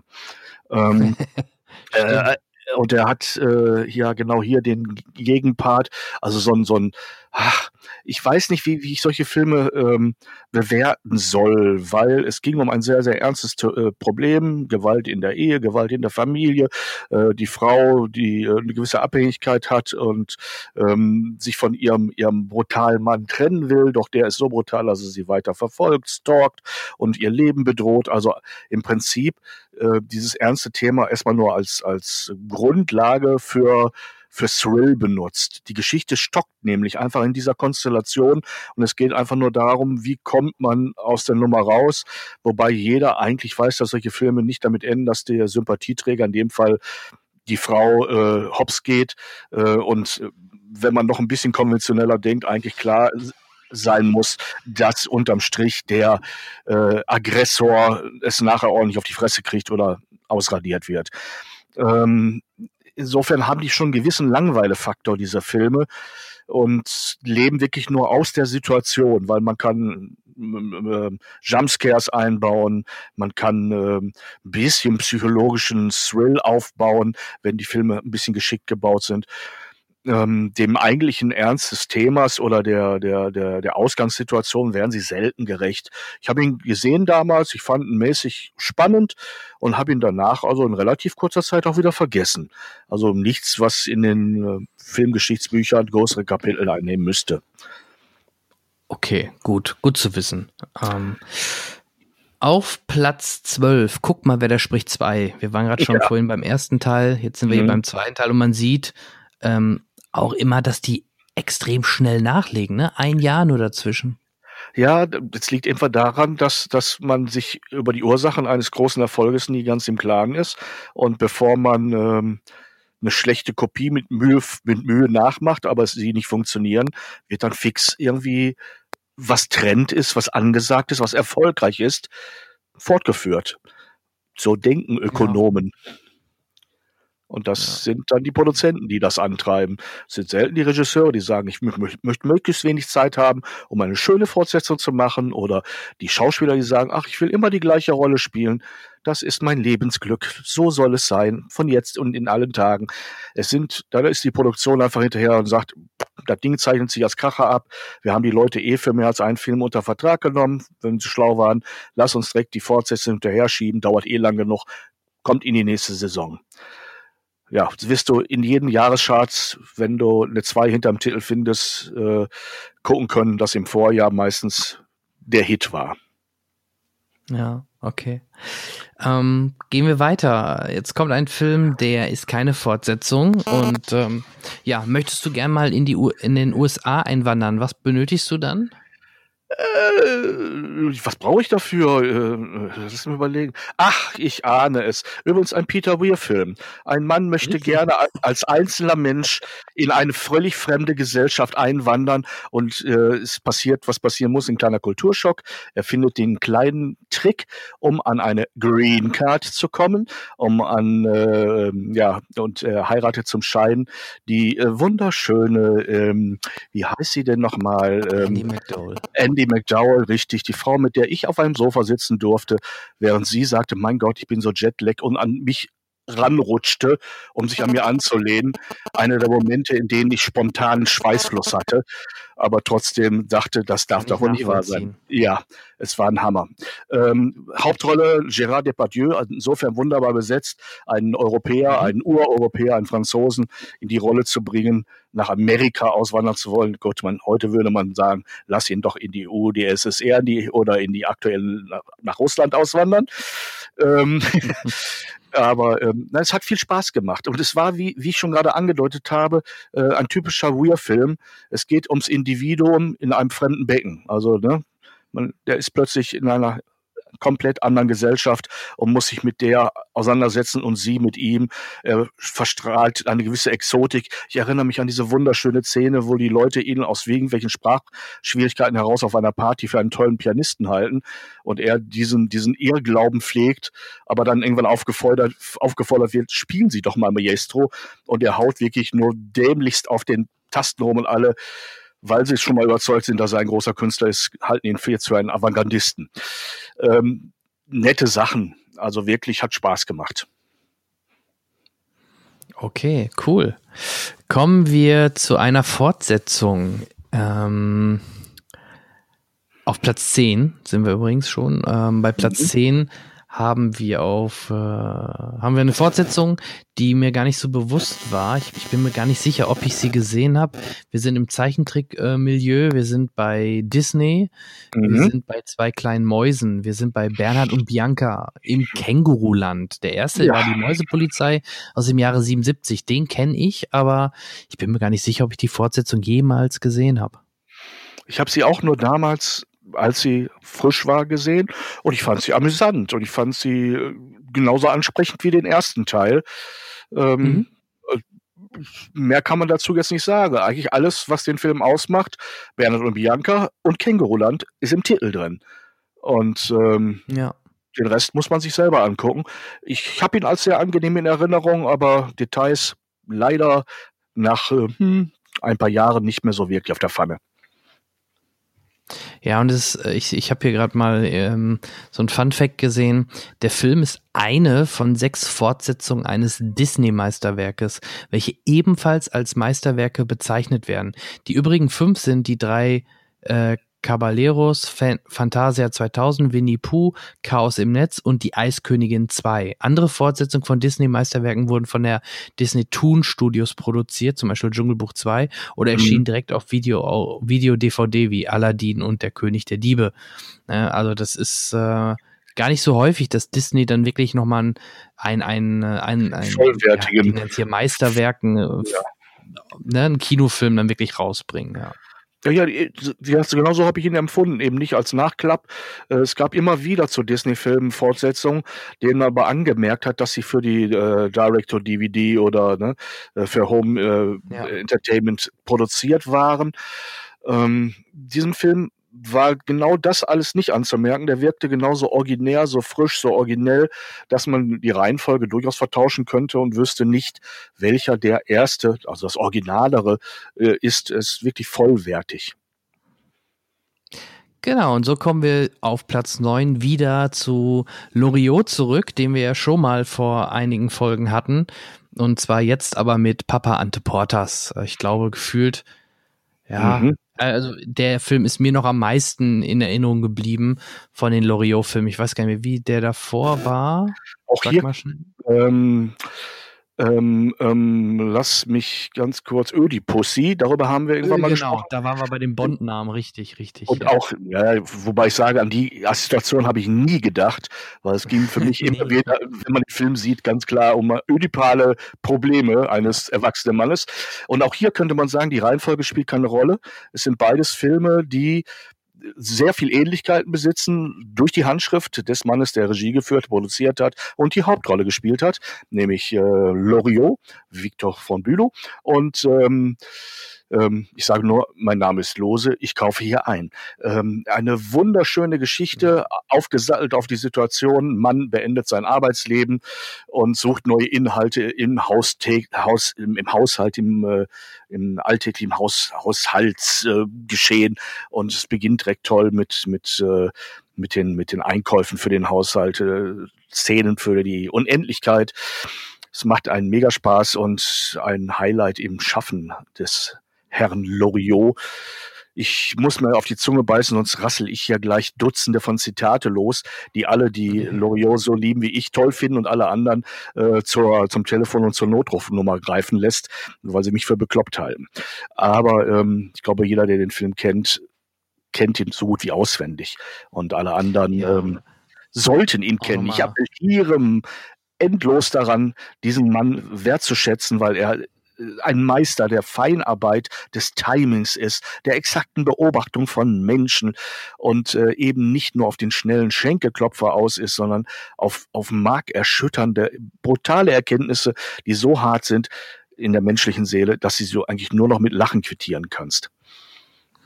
Ja, und auf jeden Fall auch noch mal hervorzuheben, Evelyn Hamann, die immer mhm. sehr viel mit Loriot schon zusammen gemacht hat, die leider ja auch schon viel zu früh verstorben ist. Ähm, die möchte ich auch nochmal hier hervorheben, die ja. auch natürlich hier in diesem Film eine tolle Rolle gespielt hat. Unersetzlich im, im, im Werk von Loriot.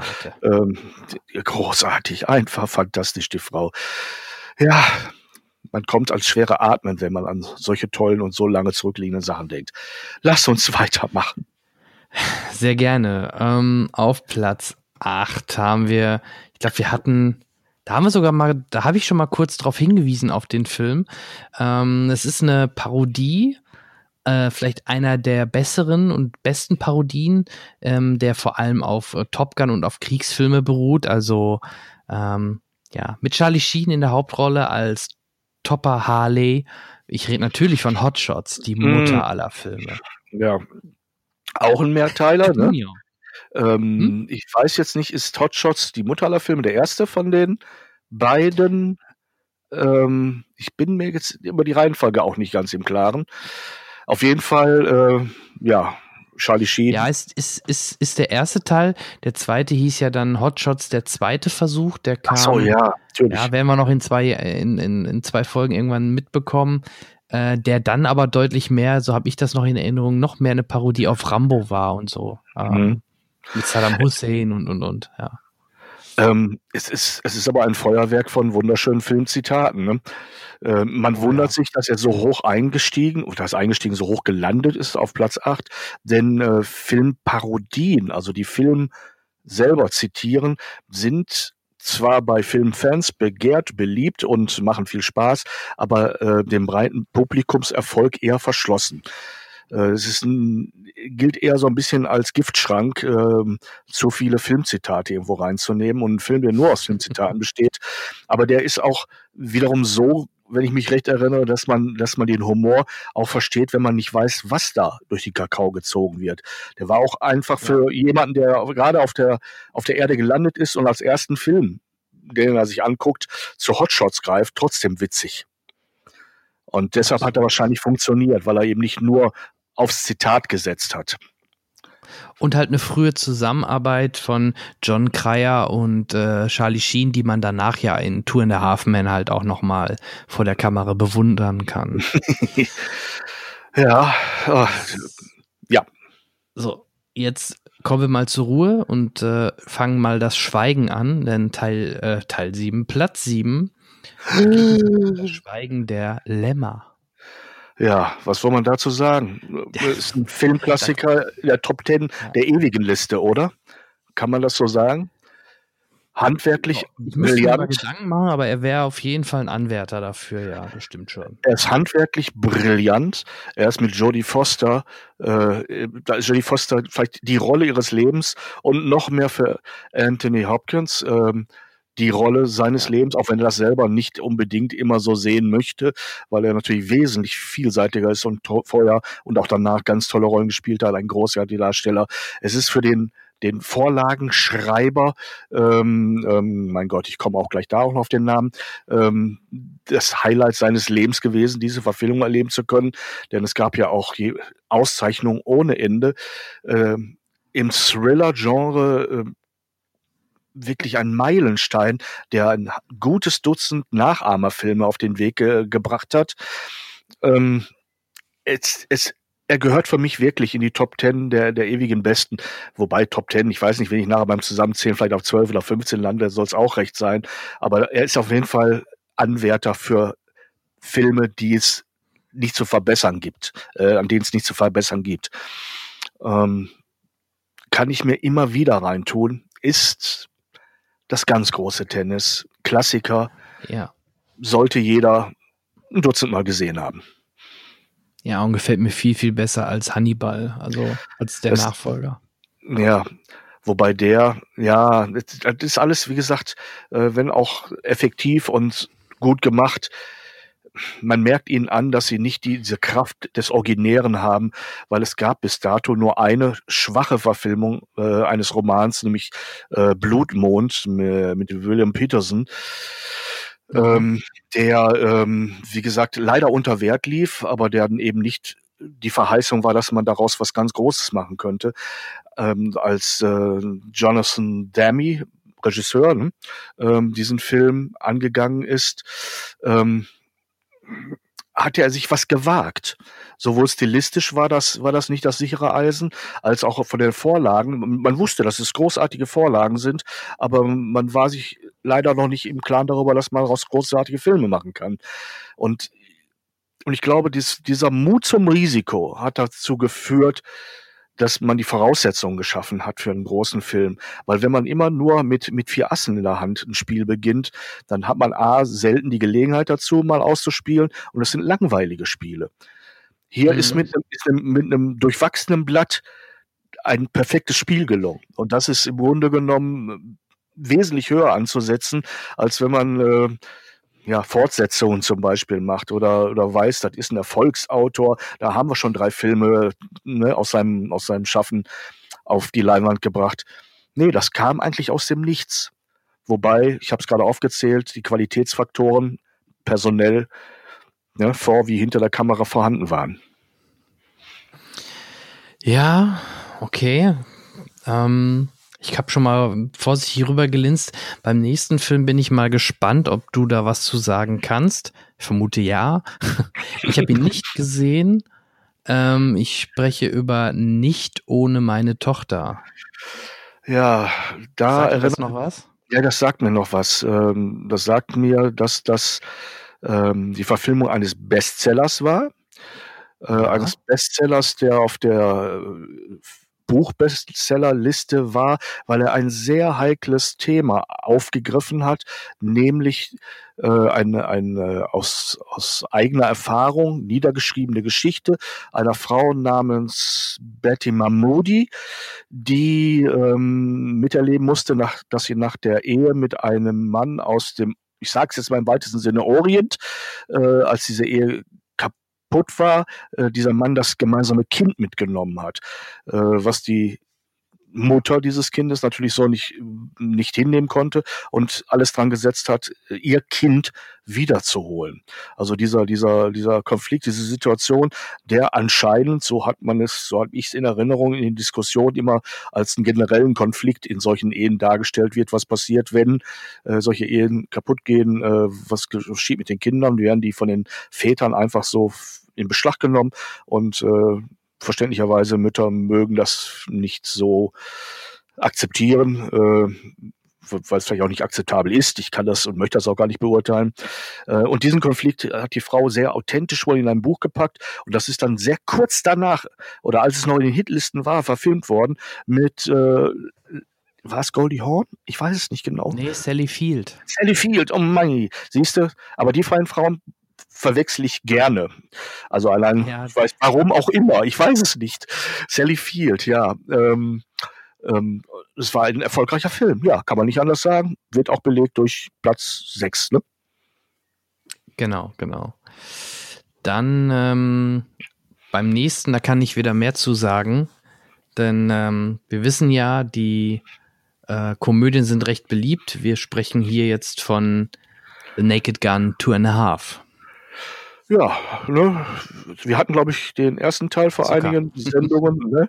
Ja. Ähm, es ist die Fortsetzung von Naked Gun, die nackte Kanone mit äh, Leslie Nielsen und ich behaupte, alle drei Teile, es wird ja dann noch einen dritten irgendwann demnächst äh, geben in den nächsten Jahren, ähm, sind gleich amüsant, gleich gut und gleich unverwechselbar, kann man auch sagen, oder? Ja, genau. Und über, über äh, sowohl über O.J. Simpson und über auch die Serie Die nackte Pistole haben wir ja auch beim letzten Mal schon drüber gesprochen. Hier halt mehr, mehr, ähm, mehr Anspielung, mehr Komödien, Szene wie aus Casablanca, nur dass dann Ding Dong, the, die Hexe ist tot gespielt wird. Und und und. Also auch viele, viele schöne Szenen in dem Film, die, mhm. ja, die einfach nur Spaß machen. Ich finde äh, eine sehr, sehr gute Komödie. Ich stimme dir zu. Platz 4. Vielleicht die beste Fortsetzung, die es jemals gab, die, ähm, die ich sogar immer noch vor dem, vor dem ersten Teil sehe. Ähm, auch wieder mit Schwarzenegger. Jetzt sind wir bei James Cameron gelandet. Dann ist einfach, ja, ich spreche natürlich von Terminator 2. Judgment ich Day. stimme dir zu. Diese Fortsetzung hat ähm, das, was der erste Teil geleistet hat, gesteigert. Der erste Teil war schon, aber mehr unter dem unter der Prämisse Geheimtipp, Genrefilm oder wie man es auch nennen mhm. mag, ähm, sehr sehr äh, angesehen, aber ähm, ja, das Aber bezieht sich darauf, äh, vielleicht nicht so erfolgreich beim durchschnittlichen Kinopublikum, wie es jetzt Teil 2 ist, der ja mittlerweile äh, auch noch gereift ist, kann man ganz ehrlich sagen.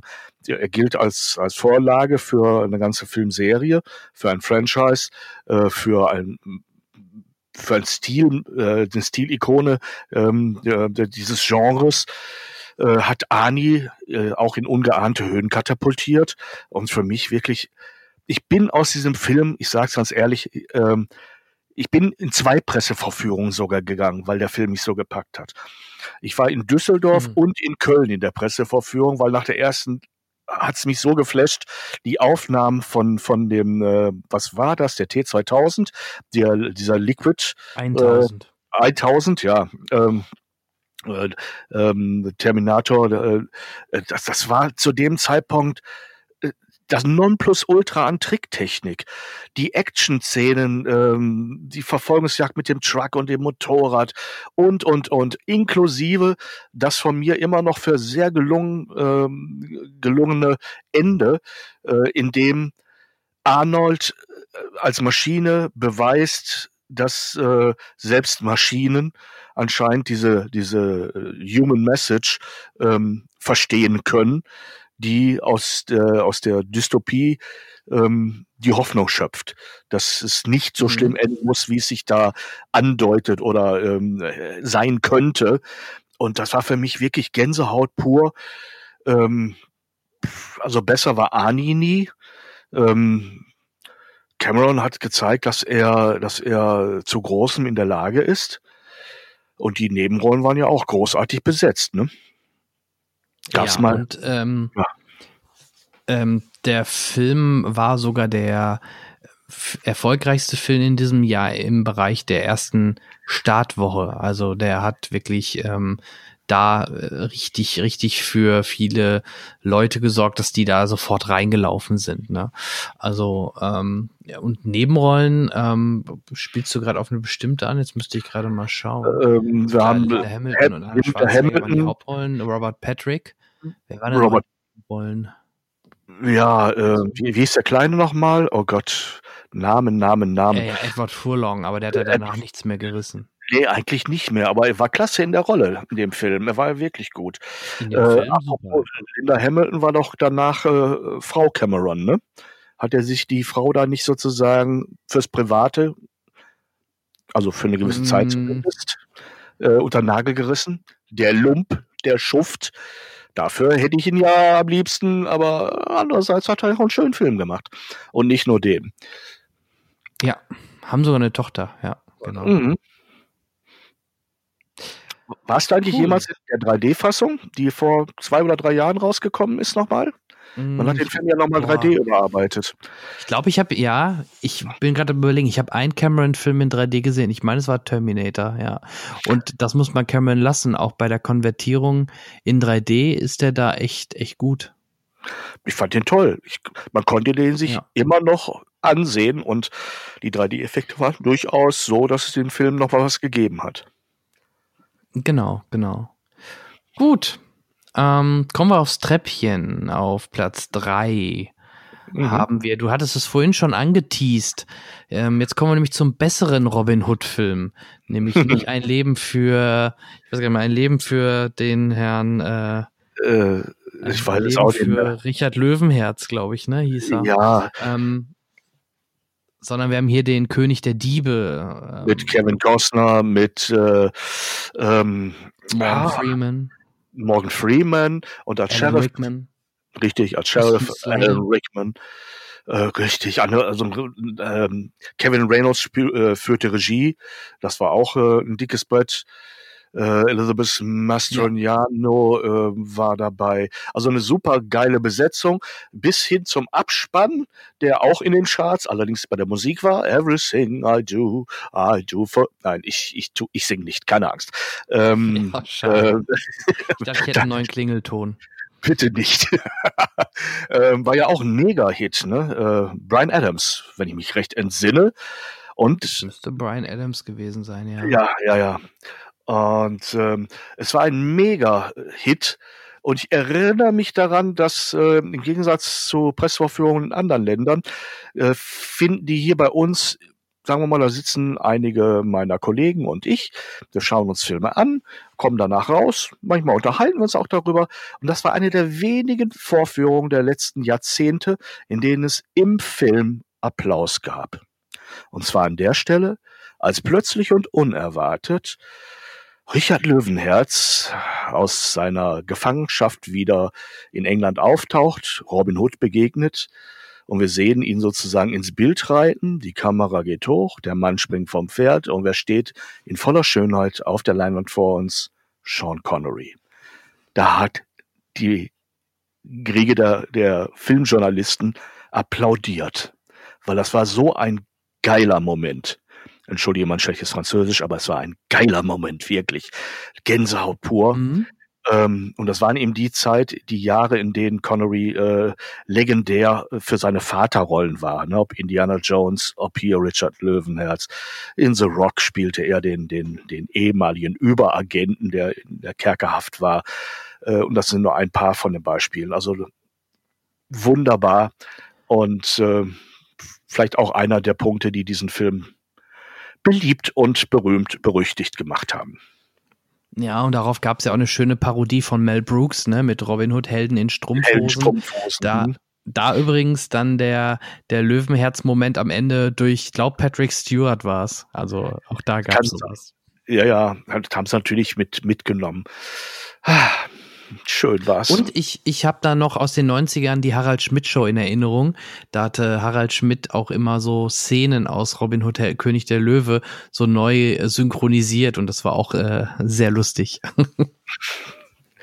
okay. Aber der Film ist, ist natürlich auch ein, ja, ein Alltime-Klassiker und dadurch wurde Kevin Costner ja auch bekannt, bevor er dann irgendwann baden gegangen ist. Ich glaube, das haben wir auch noch in den 90ern, ne? Mm, ja, er hat auch seinen Schlag ins Wasser gehabt. Ähm, ja, ja, aber das war, das, genau. das war einer seiner ganz großen Hits. Der, sein Marktwerk schoss in die Höhe, wurde, glaube ich, nur noch einmal übertrumpft. Gut, wir sind oder waren jetzt auf Platz drei. Wie geht's weiter? Die Spannung steigt. Ja, jetzt kommen wir vielleicht auch noch mal da, um so ein bisschen Klarheit reinzubringen, so die Plätze äh, drei, vier, fünf, sechs waren alle im, im äh, 4,9 Millionen Bereich und jetzt kommen wir im Bereich von 6,5 bis 6,8 Millionen, also Platz eins und zwei sind sehr nah beieinander. Ne? Wir hatten es davor das Jahr mit extremem Unterschied. Jetzt sind sie extrem nah beieinander. Ähm, Und zwar kommt jetzt ein Film, den habe ich vorhin schon mal kurz erwähnt, denn ähm, es ist zwar Regie Chris Columbus und ich hätte ah. den sogar auf Platz 1 gesehen, ähm, aber das liegt auch wieder an meine kindliche Brille. Nämlich, ich spreche natürlich von Kevin, allein zu Hause. Mein erster Film im Kino. Da war ich zum allerersten Mal im Kino. Obwohl, ich habe ja vorhin was mit Turtles gesagt, da muss ja. ich aber irgendwie Turtles doch nachher gesehen haben, sonst macht das keinen Sinn. Muss du nochmal nachrecherchieren. Aber äh, man braucht solche, solche Filme, an die man sich erinnert, die einem im Leben bestimmte Momente darstellen. Und wenn das dein, dein Kino-Erweckungserlebnis war, ähm, ist Kevin mich, allein zu Hause, ja. Ist für mich auch ein, ein Film, den, an den ich mich gut und gerne erinnere. Ähm, unter anderem auch wegen der ähm, tollen Gegenparts von Kevin, David Stern und Joe Pesci. Also zwei großartige Darsteller. Vor allem kann die Joe Pesci bis dato immer nur ehemals den kleinen Giftswerk in sehr, sehr äh, ernsten Filmen, meistens Mafia-Filmen. Jetzt unlängst letztes Jahr ja nochmal in äh, The Irishman zu sehen. Ähm, aber da hat er nochmal, glaube ich, auch gezeigt, dass er durchaus komödiantisches Talent besitzt. Und es war der Beginn dieser ja, Kinderkarriere, dieser Kinderkarriere äh, von Corey McCulkin, der dann mit der Fortsetzung nochmal ähm, seine Kassen gefüllt hat, sage ich jetzt mal. Ähm, aber danach, was gab's da noch? Richie Rich und äh, genau, und dann hört's auch schon fast auf. Und dann hört's wieder auf. Und dann gab's da nur noch Schlagzeilen mit Skandalen eigentlich. Ob die alle gestimmt ja. haben, weiß ich nicht, aber ähm, also professionell gab's da nicht allzu viele Sachen, die einen begeistert haben, oder? Ja, nee, richtig. Ähm, ähm, was wollte ich sagen? Genau, im Teil 2 war sogar Trump dabei. Richtig, da gab es diese berühmte Szene, als Kevin äh, auf Donald Trump trifft und ihn nach dem Weg fragt oder sowas, ne? In irgendeinem Einkaufsmall. Aber genau. so ein Detail habe ich das auch nicht mehr drauf. Also auch ein Alltime-Favorite, Chris Columbus, wie gesagt, Regie, ähm, Musik John Williams, hört man auch sofort raus und ja, hat auch ein Genre mitentwickelt, weiterentwickelt, diese typischen Kinderkomödien. Mhm. Ähm, ja. Ich, ich denke, damit cool. hat sich Columbus auch als Regisseur von, glaube ich, ein oder zwei Teilen der Harry Potter-Reihe hier empfohlen, als jemand, der ja, schafft, auch das junge der Publikum Mann. mit ins Boot zu holen. Ja, und der Mann kann mit Kindern arbeiten. Das war, glaube ich, auch gerade in den ersten zwei ja. Harry Potter-Teilen wichtig. Mhm. Gut, widmen wir jetzt noch zum Abschluss dem Platz 1 der mit dem Wolf tanzt. Regie Kevin Costner himself. Also der war auf Platz 1 und Platz 3 vertreten. Respekt, das war sein Jahr. Ja, und dazwischen ein Film, in dem in, in dessen Titel der Name Kevin vorkommt. Kannst du dir vorstellen, was, was der beliebteste männliche Vorname dieses Jahres war? Ich bin mir relativ sicher, dass in dem oder in dem Stefan. Folgejahr ja, Klaus Dieter nicht dabei war. ja, ja, und danach wurde es eher zur Beleidigung irgendwann, Kevin, ne? Ja, ja, ja irgendwann äh, hatte der Kevin seine Saison äh, hinter sich. Aber ich glaube, das, das, mittlerweile haben wir auch das deutlich hinter uns. Nein, der mit dem Wolf tanzt ähm, war übrigens auch ein Film, bei dem Risiken eingegangen worden sind.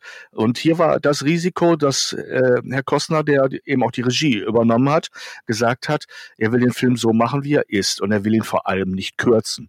Wir erinnern uns daran, dass dieser Film, glaube ich, in seiner in seiner längsten Fassung über drei Stunden war. Es gab den in abgestuften Formen. Und selbst die kürzeste, äh, worauf natürlich die Verwerterkette, sprich die, die Kinobetreiber gedrängt haben, ähm, ähm, um möglichst viele Vorführungen am Tag machen zu können, äh, war auch noch über drei Stunden lang. Die, die, die eigentliche Urfassung, die auch im Kino lief, ich lasse mich jetzt wirklich nicht spekulieren, aber ich glaube, die ging um die vier Stunden rum. Aber ich habe ihn ja in der Fassung gesehen, er war nicht langatmig. Es war ein wirklich epischer Film, der einen mitgenommen hat, der anscheinend auch zur richtigen Zeit da war, denn äh, die Leute sind in Massen, wie du gerade schon sagtest, weit über sechs Millionen äh, in Deutschland sind in diesen Film gegangen. Ähm, und äh, die, die Zeichen davor waren eben auch so. Äh, da macht jetzt ein ha, halbwegs passabel angesagter äh, Schauspieler eine Regiearbeit, aber äh, ist dann nicht konform genug, um ein normales Format zu nehmen, sondern macht dann so eine, so eine, so eine, so eine Wildwest-Geschichte, in der es nicht mal so richtige echte Helden gibt und dann noch in so einer Länge, die, die kein Mensch wirklich gut vermarkten kann. Das wird doch alles nix. Aber genau mit diesem Spirit sind die größten Filmhits der letzten 30, 40 Jahre entstanden. Mit, mit, so einem, äh, mit so einem Gedanken hätte die Titanic nie an den Start gehen dürften, hätte Cameron sein großes Fiasko da erlebt. Das Gegenteil ist passiert. Ne? Äh, immer wieder ja. sind es die, die, die, die, die Regelbrecher, die unkonformen Leute. Das heißt nicht, dass man nur unkonform sein muss, um erfolgreich zu sein, aber der Erfolg ist nicht dran gekoppelt, dass man sich an alle Regeln hält. So rum wird, glaube ich, ein Schuh draus. Und das hat hier Kevin Costner mit diesem Film bewiesen, dass man einen unglaublichen Erfolg haben kann. Er hat natürlich Mitspracherecht an allen möglichen Projekten bekommen. Und wir haben gerade schon angedeutet, dass er wie bei Robin Hood nochmal mit Kevin Reynolds, glaube ich, zusammengearbeitet hat bei einem sehr feuchten Film, der so gar nicht gezündet hat. Ähm, ich fand ihn gut. Ich fand ich ihn gar nicht so schlecht, sagen wir es so. Ja, und dann gab es ja noch diese, diesen Postman, der auch, ja. Mh, hm, ja, von dem man sich mehr erwartet hat, möchte man mal vorsichtig sagen. Ähm, aber es ist ein Auf und Ab. Es gab dann auch immer wieder Filme, die durchaus sehr erfolgreich waren. Ich glaube, in einem der nächsten Jahre äh, trifft äh, der, der der männliche Star dieser Jahre auf den weiblichen Star dieser Jahre und wird ihr Bodyguard. Kann es sein, dass es in den nächsten Jahren dann irgendwann passiert? Kommt sicher auch, auch noch, werden wir ja, sehen. Ja. Und, und auch dieses, dieses äh, Rezept ist dann mal wieder aufgegangen. Ich bin mal gespannt. Ich weiß es nämlich wirklich nicht, wo die gelandet sind mit, mit ihrem Film, aber das muss auch mindestens in ihren Top Ten der nächsten Jahre sein. Ja, was soll man ja. sonst noch sagen? Ich, ich, es war einer dieser Filme, auf denen auch wieder viel, viel, viel, viel äh, Druck ähm, und, und Erwartungsdruck aufgebaut war. Äh, und wie ich gerade schon bei solchen Sachen erwähnt habe, wie, äh, ich weiß es nicht, äh, bei welchem Film ich es gesagt habe, wo ich sagte, ha, da war mir die, die, der Druck zu groß. Dieses, geh doch da rein, den hatten doch alle schon gesehen, den finden alle ganz toll. Jetzt geh doch du endlich auch da rein. Das war bei dem Film ja auch, aber da konnte ich mich davon freimachen, äh, auf Gegendruck zu schalten und habe ihn mir auch angesehen und war begeistert. Es war ein toller Film. Punkt. Ja. Und wie gesagt, hatte einen Oscar gewonnen durch äh, Der mit dem Wolf tanzt und war für ihn sicherlich das Jahr schlechthin, ja ja, als, als bester Film ist er ausgezeichnet worden, als bester Regisseur ist er ausgezeichnet worden, der gute Kevin. Und äh, ich glaube, Nominierung gab es noch ein paar andere. Ich glaube, die beste Filmmusik ist auch äh, aus dem Film gewesen. Es war der Oscar-Film des Jahres. Also mhm. für jemanden, der seinen ersten Film als Regisseur macht, kann man nur sagen, das ist viel besser geht's nicht, ne? Genau. Cool. Du, dann äh, haben wir auch das Jahr 91 mal Revue passieren lassen, die Top 20. Ich merke halt immer mehr, dass ich die Filme äh, immer besser kenne. Also ich glaube, in den 80ern waren es deutlich schon noch mehr Filme, wo ich dich deutlich mehr fragen musste, was ist das überhaupt? Ähm, ja, so machen wir weiter, würde ich sagen, ne? Klingt gut. Ja, also mir hat es einen mega Spaß gemacht. Ich fand es richtig klasse. Für mich ist es eine Zeitreise zurück, weil 91, ich war 30 Jahre, hatte meinen, meinen erst erlernten Beruf als Handwerker an den Nagel gehangen, hatte studiert und angefangen, als Filmjournalist zu arbeiten. Und für mich ist es eine Zeitreise, mehrere Jahrzehnte zurück und es macht einen Riesenspaß, sich mit dir darüber zu unterhalten. Ich hoffe, diejenigen, die uns zugehört haben, Sonst haben sie ja abgeschaltet, nehme ich an. Ne? Hatten auch ihren Spaß daran. Also die es bisher geschafft haben, den, bei denen bedanken wir uns fürs Zuhören. Ganz, ganz herzlich. Genau. Und versprechen, dass wir euch noch weiter gut unterhalten wollen. Hm. Genau. Und ich hoffe, damit konnten wir euch so ein bisschen das Sommerloch oder gerade momentan auch die Kinoflaute bisschen versüßen. Wir freuen uns schon, dann äh, bald wieder über Tenant und Co. sprechen zu können. Da werden wir sicherlich auch zusammen drüber sprechen, Peter. Da freue ich mich besonders ja. drauf. Vielleicht komme ich sogar dann zur PV, wenn es passt, je nachdem, wann die sein wird. Und ja, in diesem Sinne würde ich sagen, verabschieden wir uns von unseren Hörern und ich mich von dir, Peter, nochmal vielen lieben Dank, dass du auch wieder dabei warst. Und äh, in diesem Sinne, bis zum nächsten Mal. Ich bedanke mich und wünsche alles Gute. Bis bald. Tschüss. Wieso fühlt sich das so seltsam an? Sie schießen die Kugel nicht ab. Sie fangen sie ein. Wow.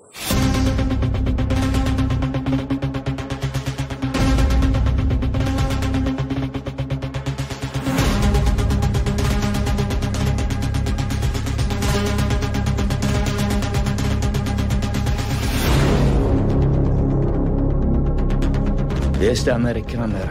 Er wirkt nett. Ich habe ihn zum Abendessen eingeladen. Starke Fäuste für einen Diplomaten.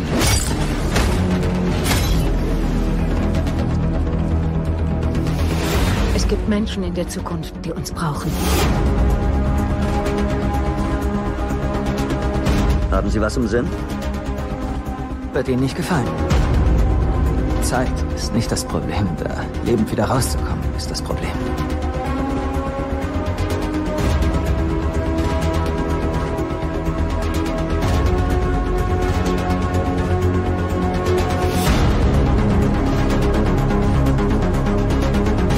Sie haben keine Ahnung, worauf Sie sich einlassen, wenn Sie durch diese Tür gehen. Tja, aber ich gehe, also wäre jeder Tipp willkommen. Wenn Sie die Luftschleuse verlassen, nehmen Sie sich einen Moment zur Orientierung. Es können Verzerrungen beim Sehen und Hören auftreten.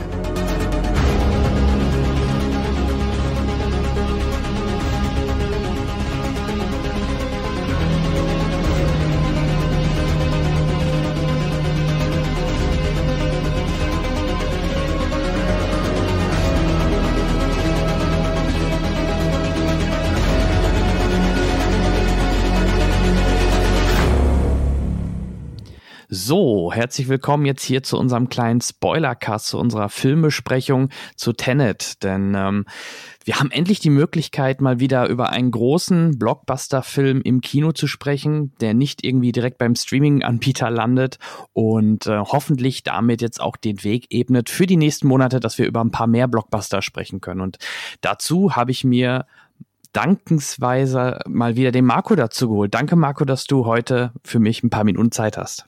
Freut mich, ich bin gerne hier. Ähm, vielleicht fangen wir erstmal ganz vorne an, ne? nicht wie bei Tennant. Ähm, wie oft hast du ihn gesehen? Fangen wir mal so an, damit wir erstmal überhaupt einen Eindruck bekommen. Zweimal. Ich habe zweimal gesehen und ähm, ich habe sogar vorhin noch mal ein drittes Mal zu gucken. Also wirklich so, ich habe auch das Gefühl, er wird bei jedem Mal schlechter, wo ich ihn jetzt nur zweimal geguckt habe. Weil, ähm, Oha. ja, äh, oh, ich, ich, ich steige jetzt schon gleich ein, wie ich den Film finde. Also schlechter, ich, finde ihn immer noch großartig im Sinne von, es ist ein krasses Kinoerlebnis. Deswegen bin ich auch ein zweites Mal Ja. reingegangen. Also das kann man dem Film nicht absprechen. Der hat krasse Bilder, der hat einen fantastischen Soundtrack von Ludwig Göransson. Äh, Nolan hat den ganzen Film super besetzt und ähm, das ist halt ein richtig schönes Kinogefühl. Äh, und deswegen bin ich da gerne drin gewesen. Ich habe aber ganz große Probleme mit der Logik, äh, mit, dem, mit der Art des Storytellings von Nolan hatte ich schon immer ein bisschen, wie sein Storytelling ist. Das ist hier aber besonders schlimm. Und das hat dafür gesorgt, dass ich beim zweiten Mal gucken noch mehr mit den Augen gerollt habe als beim ersten Mal. Weil äh, jetzt Okay. weiß ich ja viele Sachen, also ich kenne die ganzen Twists, ich weiß, was passiert. Ich habe ein noch größeres Verständnis von der eigentlichen Handlung und der, und der und, und dem, was passiert, wann er wirklich was vorwärts und rückwärts spielt, wie sinnig das wirklich ist. Und jetzt kann ich die Logik an vielen Stellen, die Sinnhaftigkeit auch, noch viel stärker hinterfragen als vorher. Und dadurch ist er schlechter geworden. Ich habe aber jetzt zum Beispiel auf Letterboxd nicht meine Wertung geändert, sondern ähm, würde immer noch behaupten, das ist ein Kinoerlebnis und ein sehr, sehr guter Grund, ins Kino zu gehen. Und ich gehe vielleicht sogar Mhm. ein drittes Mal rein. Ich habe gestern überlegt, ich wollte mit einem Kumpel mal ins Kino gehen. Und da würde ich ihn tatsächlich ein drittes Mal gucken. Und ich glaube, ich mache das. Warum nicht? Also kein, kein After Truth. Äh, ich, den habe ich nicht geguckt. Ich habe nur einen Trailer davon gesehen. Äh, das hat mir gereicht. Und das Ja, also ich war gestern, von einem Film und ich habe gedacht, das ist Werbung für eine Teenie-Serie. ja. Äh, Ich war gestern nochmal, dann das auch jetzt das zweite Mal und in Deutsch. Und äh, parallel lief die Preview von diesem Film und ähm, in Tenet waren wir zu zehnt im Kinosaal. Und ich glaube, in dem anderen Film, da müssen mindestens, mindestens 30, 40 äh, junge Mädels vor allem äh, reingegangen sein. Also scheinbar funktioniert der immer noch, oder was heißt immer noch? Den ersten Teil habe ich auch nicht gesehen, After Passion. Aber darüber reden wir jetzt gar nicht, denn ähm, über Tenet würde ich erstmal sagen, ähm, wie siehst du Nolan? Also du sagtest gerade schon, hast es ein bisschen angedeutet, du bist nicht der, nicht sein größter Fan schon immer gewesen oder? Eigentlich schon oder? Ich habe jetzt, ich habe jetzt auf meinem YouTube-Kanal Nerdkultur hatte ich ja gerade ein Video dazu rausgebracht mit der sehr provokanten, mhm. mit dem sehr provokanten, aber ernst gemeinten Titel äh, Tenet beweist, dass Christopher Nolan überbewertet ist. Bin ich jetzt ein Nolan-Fan? Äh, ich finde trotzdem immer noch, ja klar. Also ich bin halt ein Kinoliebhaber. Und wenn ein Regisseur dieser Tage die absolute Liebe fürs Kino, äh, im, äh, äh, wie soll ich sagen, personifiziert, dann ist es Christopher Nolan. Also seine, seinen Hang dazu, auf Filmmaterial zu drehen, nur im Kino rauszukommen, auch kein 3D zu benutzen, sondern sich wirklich zu verweigern. Das lässt sich das ja auch in seine Verträge mit Warner reinschreiben, dass sie seinen Film nicht auf 3D rausbringen dürfen. Was etwas ist, was Filmverleiher nicht deswegen gerne machen, weil das so cooles Kinoerlebnis ist, wenn es 3D ist, sondern weil ähm, die, das, das, das äh, Kinoticket dann 30 Prozent mehr kostet. Und äh, gerade genau. in den USA wird ja auch ähm, Box-Office-Zahlen werden ja in, in, Geld festgehalten. In Deutschland zum Beispiel Besucherzahlen. Also wir sagen, hm, Film ist nur so erfolgreich, wie die Leute ihn halt besucht haben. Aber die Amerikaner sagen, ha, der ist so erfolgreich, wie er Geld eingespielt hat. Und ähm, deswegen ist es auch immer, ich, ich gönn's auch Nolan sehr, dass Filme wie The Dark Knight oder The Dark Knight Rises über eine Milliarde Dollar ohne 3D eingespielt haben und damit wirklich super, super erfolgreich sind. Ähm, ich bin schon Nolan-Fan für das, was er kann und für das, was er steht. Und äh, ich bin Nolan-Kritiker für das, was er nicht kann und in Tenet dummerweise besonders schlecht macht, weil es ist dieses alte Phänomen, das immer mal wieder Regisseure hatten, wenn sie zu viel Macht haben. Wenn sie, also Nolan ist an dem Punkt angekommen, wo er einen Blanko-Check von Warner bekommen hat. Dieser Film ist der teuerste mhm. nicht-Franchise-Film, der jemals gedreht worden ist. Das hätte man auch gerade bei dem Drehbuch und bei der Story bei keinem anderen Regisseur gemacht. Wer, warum auch? Aber es steht Christopher Nolan drauf. Und damit ist, hat er einen Freifahrtsschein bekommen von Warner Brothers. Und, äh, und das merkt man diesem Film an. So wie George Lucas auch einen Freifahrtsschein für Star Wars hatte, für Episode 1 bis 3 oder, also ich will jetzt nicht Qualität vergleichen, sondern einfach nur, wie, wie solche Filme funktionieren. Oder ein Tarantino einen Freifahrtsschein für seine letzten paar Filme ja. hatte, besonders für Once Upon, a Time, äh, Once Upon a Time in Hollywood. Das hat viel Gutes, finde ich, wenn ein Künstler Freiheit hat. Das hat aber auch viel Schlechtes. Ähm, die besten Filme in der Filmgeschichte lebten auch davon, dass die Regisseure immer bis zu einem gewissen Punkt eingeschränkt waren und mit den Gegebenheiten arbeiten mussten, die sie hatten. Da es am Ende des Tages jeder Film auch ein Team-Effort ist, aus vielen guten Künstlern. Das ist Tenet auch, aber hier ist es halt zu 99 Prozent gefühlt Christopher Nolan.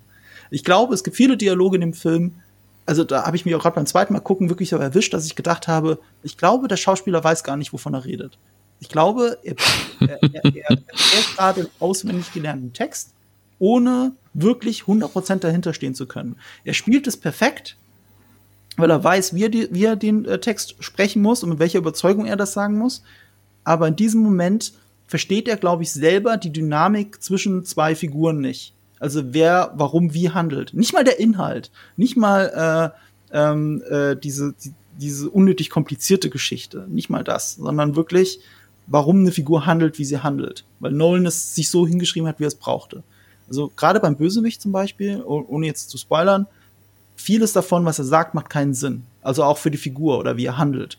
Also man kann ja so viel erzählen, er ist jemand, der, der äh, seine, seine äh, Frau misshandelt und es gibt eigentlich eine Stelle, wo er das machen möchte, aber nicht tut.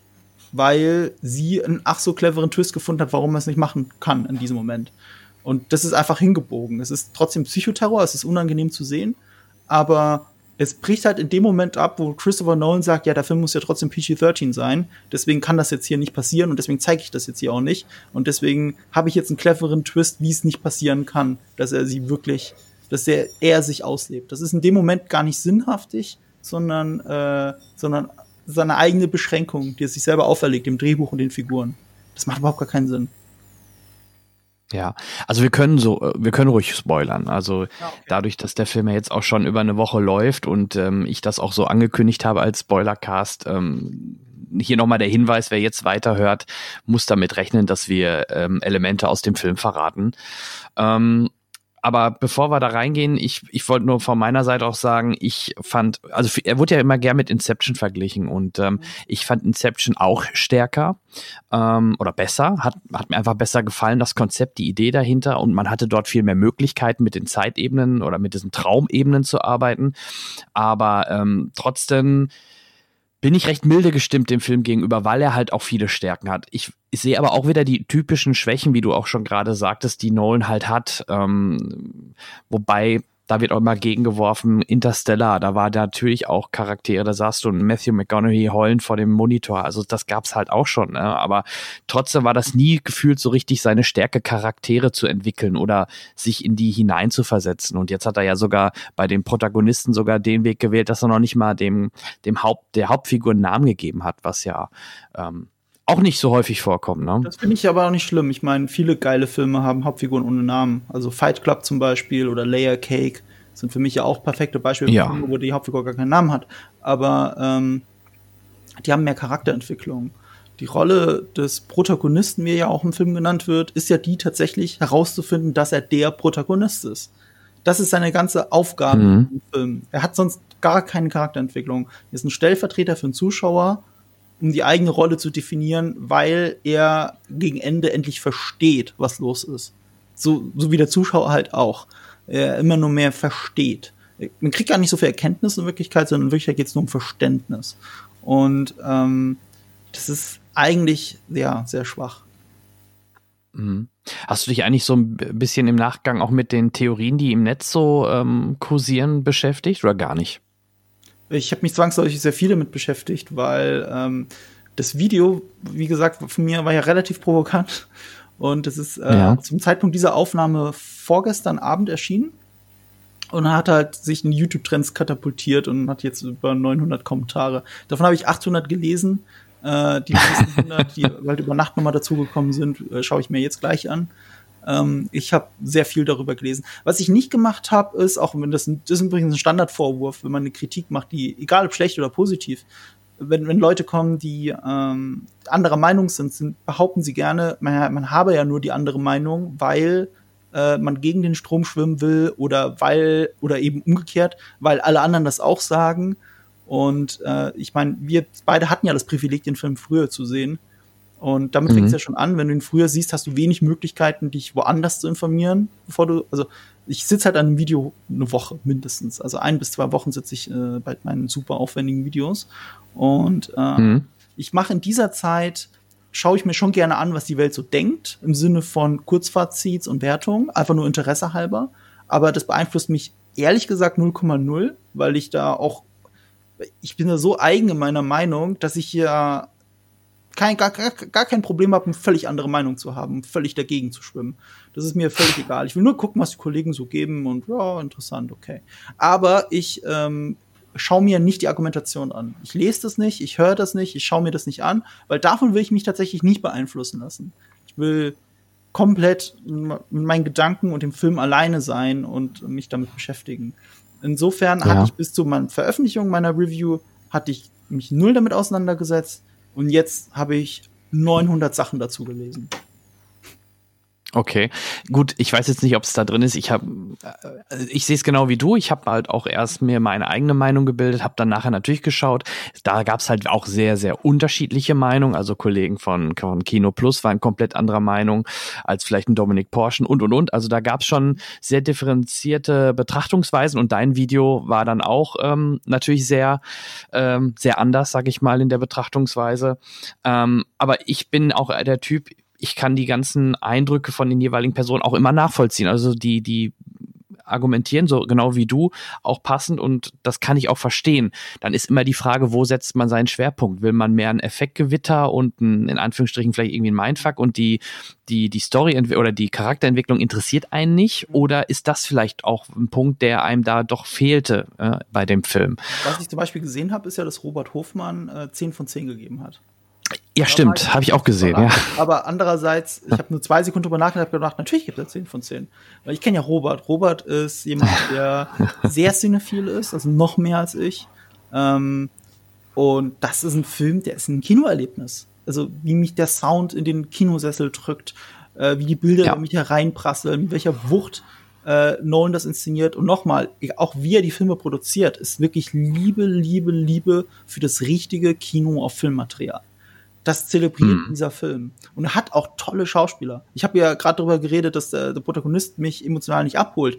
Aber das heißt nicht, dass John David Washington das nicht perfekt spielt. Und, äh, und er die Momente, ja. die er hat, um Emotionen zu zeigen, die auch perfekt nutzt und Nolan sie auch perfekt einfängt.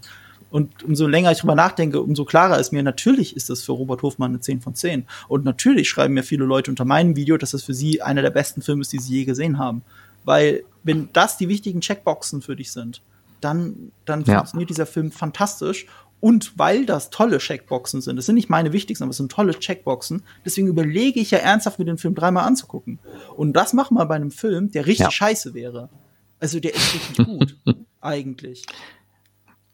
Genau, genau. Also bin ich genau bei dir. Und aber man kann ja trotzdem die Sachen ähm, erwähnen oder hervorheben, die definitiv halt vielleicht nicht das Gelbe vom Ei sind. Ne? Also gerade, wo wir gerade waren, wieder bei der Charakterzeichnung äh, etc. Ja, ja. Ähm, ich möchte aber auch mal mit. Haben, ne? Also ein Interstellar ist ja auch eine Kopie von 2001 und ich würde behaupten, 2001 hat auch nicht die Charakterzeichnung, weil er sich ja zeitlich auch gar nicht so sehr mit den, äh, mit den Hauptfiguren auffällt im ersten Drittel des Films. Ähm, Interstellar ist halt dafür emotionaler. Aber es ist mhm. halt dieses Nolan-Problem, wie er manchmal mit den Figuren umgeht. Ähm, Interstellar ist ein gutes Beispiel dafür, aber du hast ja gesagt, diese, dieser Moment, wo er mit der Tochter redet, ne? sehr emotional. Ja. Da, da muss man mitheulen fast schon. Das ist wirklich richtig gut. Umgekehrt, und ja. das, da hat mich Interstellar verloren, ist ausgerechnet gegen Ende, wenn er dann endlich mit seiner Tochter redet. Und ähm, ich meine, wenn ich mit meiner Mutter telefoniere, und ich telefoniere selten mit meiner Mutter, rede ich länger mit ihr als er mit seiner Tochter. Und, äh, mhm. und die Quintessenz des Dialogs ist ja, okay, du hast quasi Himmel und Hölle in die Bewegung gesetzt, um mit mir zu reden, und jetzt geh mal und mach was anderes. So, und, und ich glaube, ich, glaub, ich habe sogar auf die Uhr geschaut, es sind ungefähr zwei Minuten, die die reden. Dass ich den Clip neulich nochmal für mein, für mein Dings, äh, für, für mein Video hervorgeholt habe. Also das ist, das ist keine fünf Minuten. Ich rede länger mit meiner Mutter. Ja. Und, und wir, und ich habe nicht dafür die ganze Welt in Bewegung setzen müssen. Und, und das sind Sachen, das sind ganz einfache Sachen, die mich dann emotional erstarren lassen bei so einem Film, die ich ihm dann in dem Moment gar nicht verzeihen kann, weil das dann nicht mehr nachvollziehbar ist. Ich verstehe die Funktion. Die Funktion ist, er muss jetzt so und so lange mit ihr reden und dann kommt es zu diesem Ende. Das macht für mich total Sinn. Ich mag auch das Ende, Ende von Interstellar.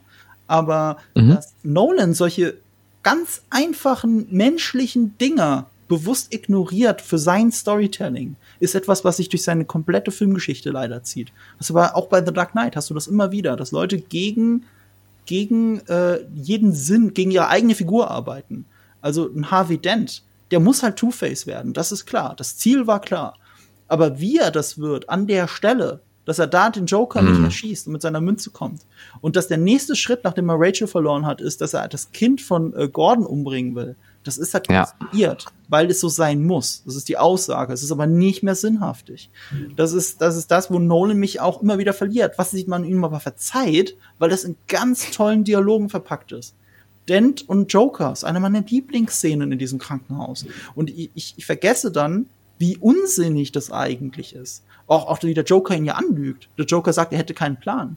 Jeder Trottel sieht doch, dass der Joker nur Pläne hat. Und dafür musst du nicht äh, äh, ähm, nur dazu dumme Zuschauer sein, sondern Harvey Dent sieht das ja auch. Also, wie kann denn dieser Dialog funktionieren? Und das, das ist sinnhaftig auch äh, äh, symbolbildhaft für Tenet. Das ist die ganze Zeit so. Ja, ähm, absolut.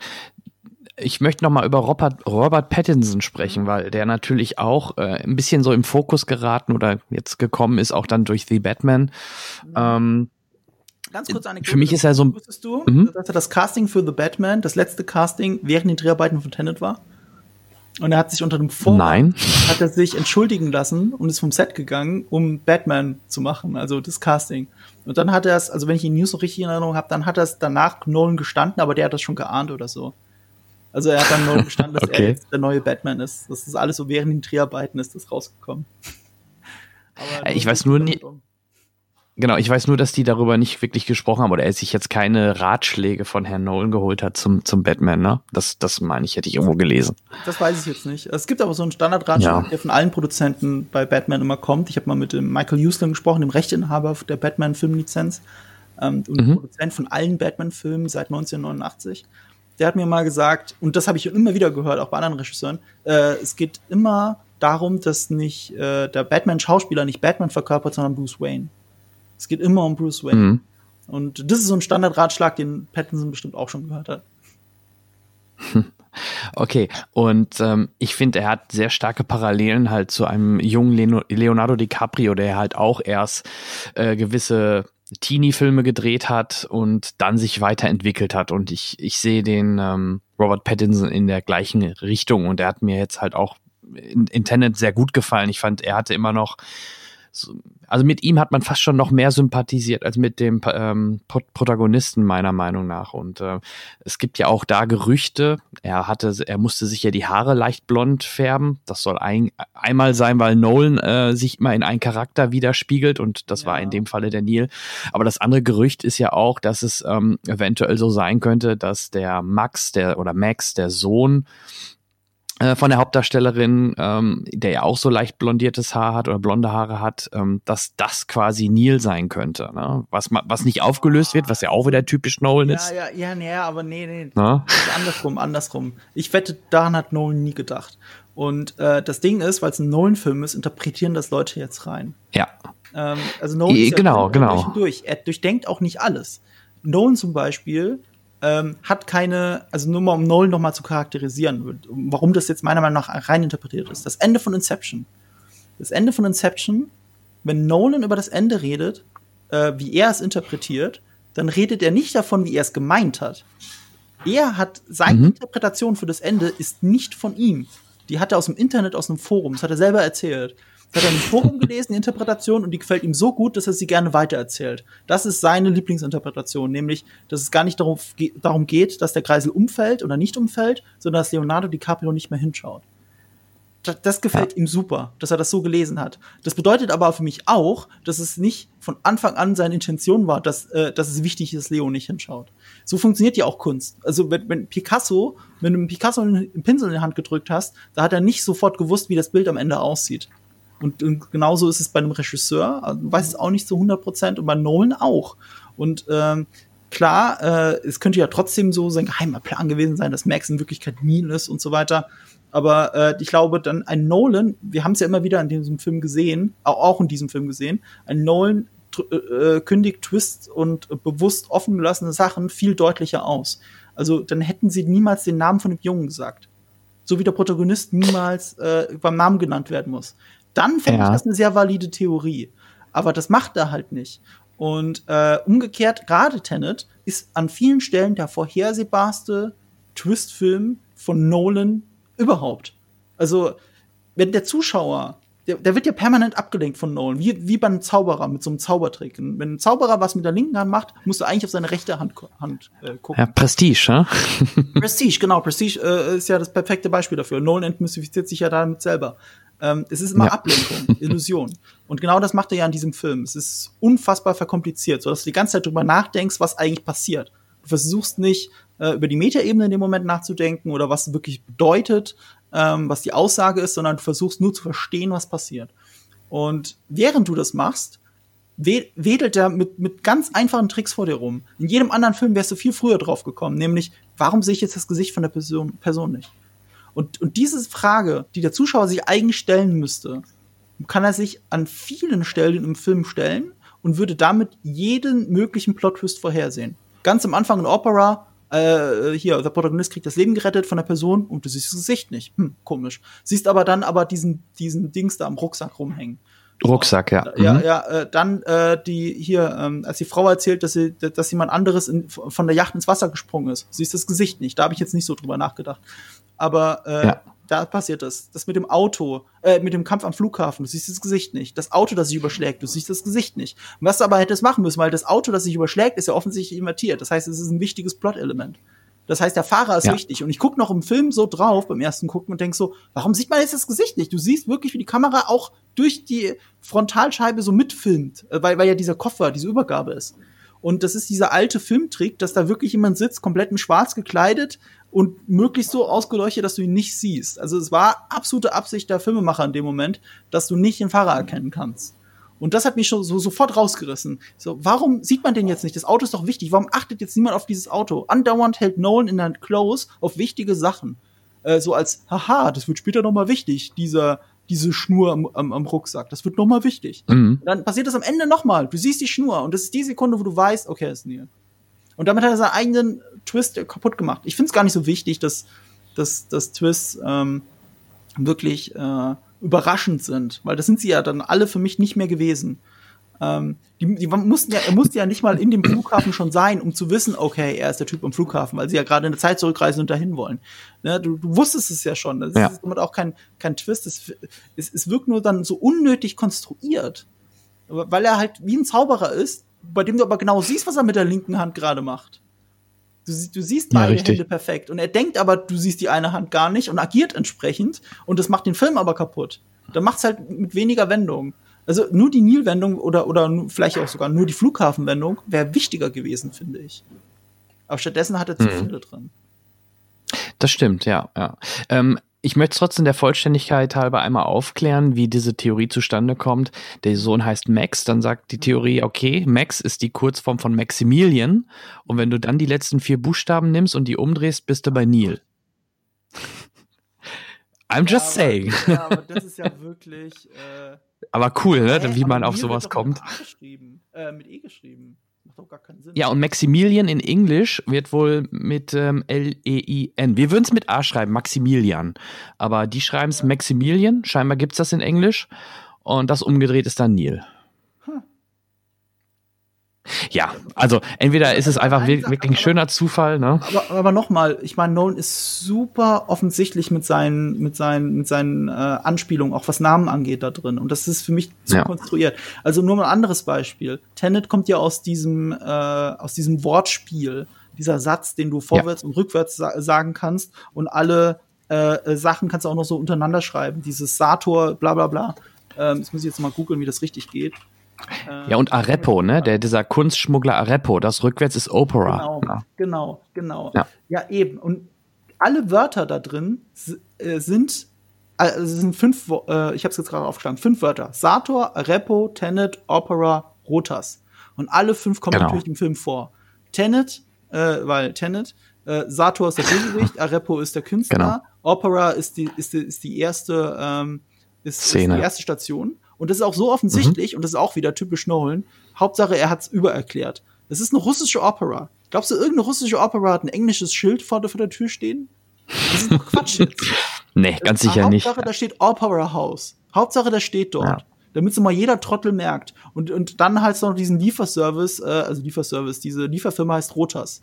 Also damit hast du alle fünf genau. Wörter drin. Und das ist halt so platt, dass ich nicht glauben kann, dass das mit Neil, was ja schon wirklich so über drei Ecken gedacht ist, dann stimmt. Ja. Ja, wahrscheinlich wird der Herr Nolan nachher auch wieder, wenn er so eine Theorie liest, sagen, ey, coole Idee eigentlich, ähm, warum bin ich da nicht drauf gekommen? Oder was er ja eigentlich bisher auch bei äh, Inception nicht gemacht hat, für eine Fortsetzung wäre sowas vielleicht noch denkbar, ne? Und dann wird halt weiter argumentiert, ja gut, der Max, deswegen kennen die sich jetzt schon lange, weil jetzt natürlich der aufwächst, äh, auch wahrscheinlich in Verbindung mit dem Protagonisten und deswegen kennen die sich schon lange und dann reist er halt irgendwann rückwärts wieder zurück, um, um ne, den Ursprung zu, herzustellen. Ja, aber auch das ist, glaube ich, überinterpretiert, weil äh, Nolan will da ja. eine Fortsetzung. Der hat jetzt sein Ding geliefert, das Ding hat ja auch eine in sich geschlossene Geschichte.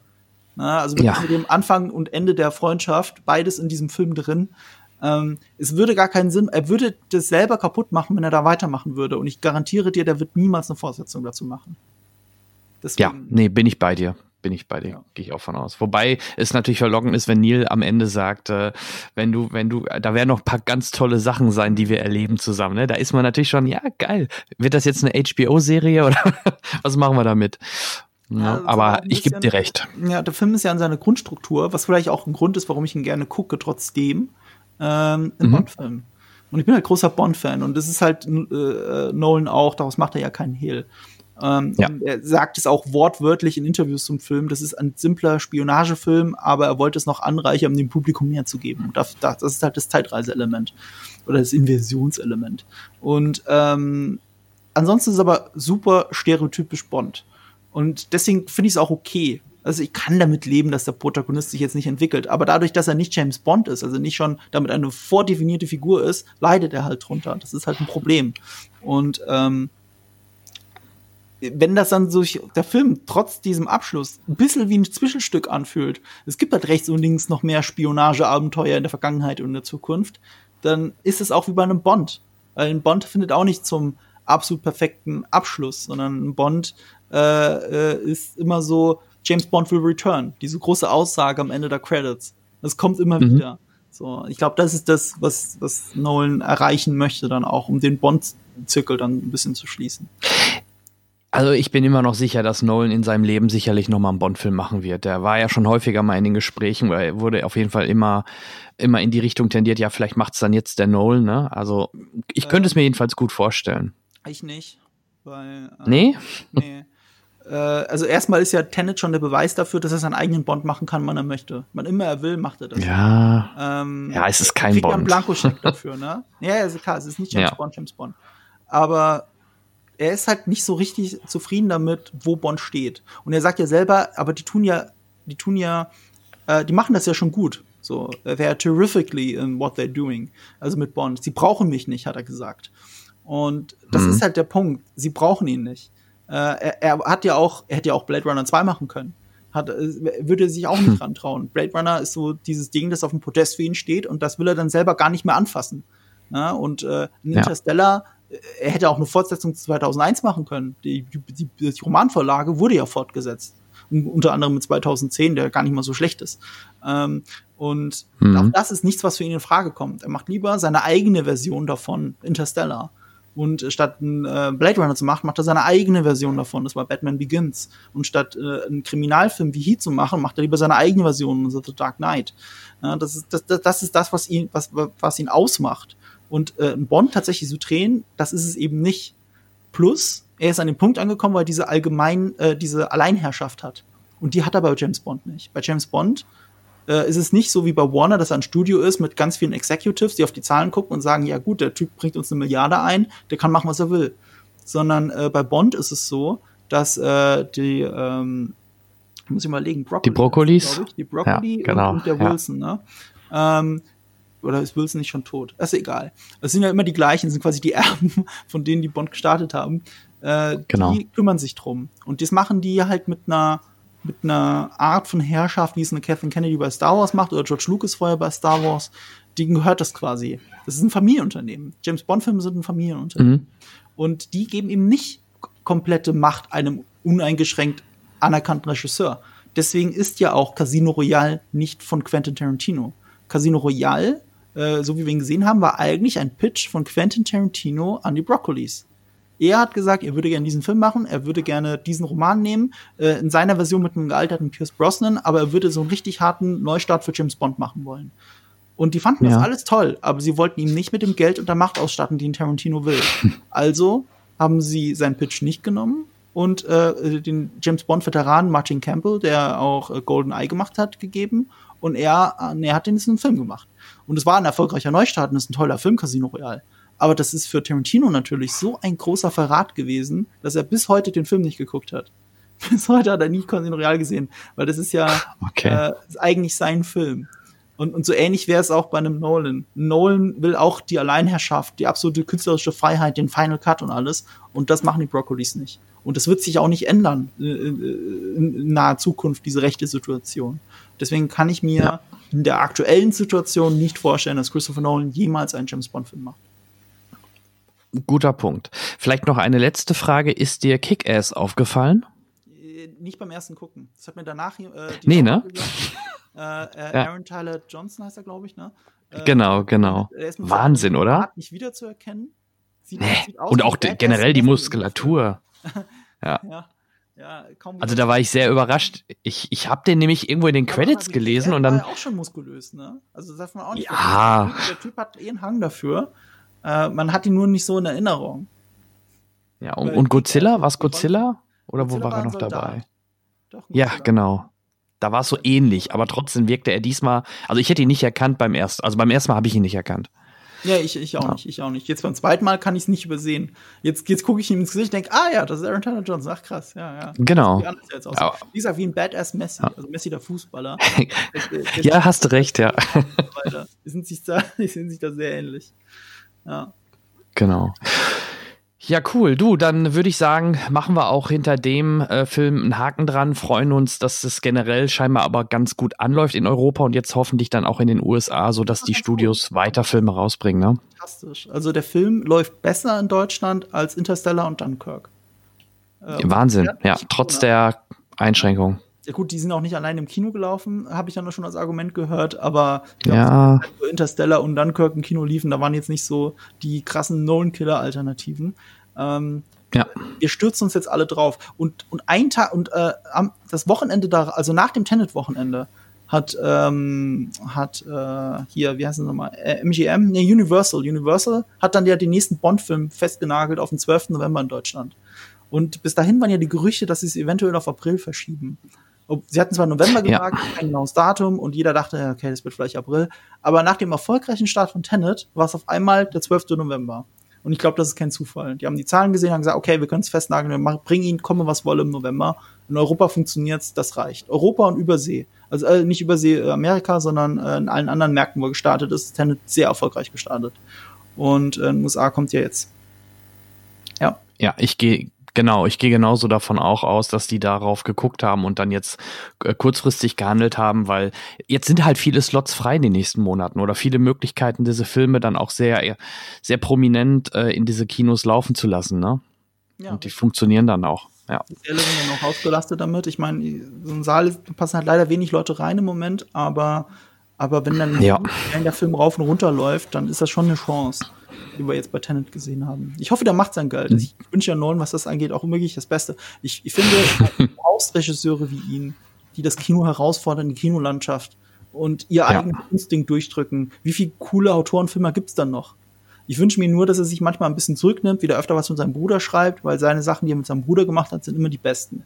Also von The Dark Knight bis ja. The Prestige bis Memento, all die Sachen, äh, das sind seine besten Sachen. Auch Interstellar gehört noch dazu. Äh, ich finde auch, ja, wobei auch John, Wobei auch Jonathan Nolan gerne auch mal mit Kritik leben muss jetzt, ne? Vielleicht jetzt nicht bei, ich weiß nicht, viele sagen mal Person of Interest, ich bin mehr so auf der Westworld-Schiene und ja, ja. da gab es auch viel Kritik jetzt zuletzt. Aber gut, ähm, in der Combo hat es scheinbar immer ganz gut funktioniert, da gebe ich dir recht, genau. ja. Genau. Gut, du, dann danke ich dir für diesen kurzen Plausch und ähm, wünsche dir viel Spaß in den nächsten Kinovorstellungen. Ähm, was mal gucken, was kommt. Wonder Woman kommt dann wahrscheinlich auch, ne? Ja, aber ich gucke als nächstes wahrscheinlich nochmal Tenet.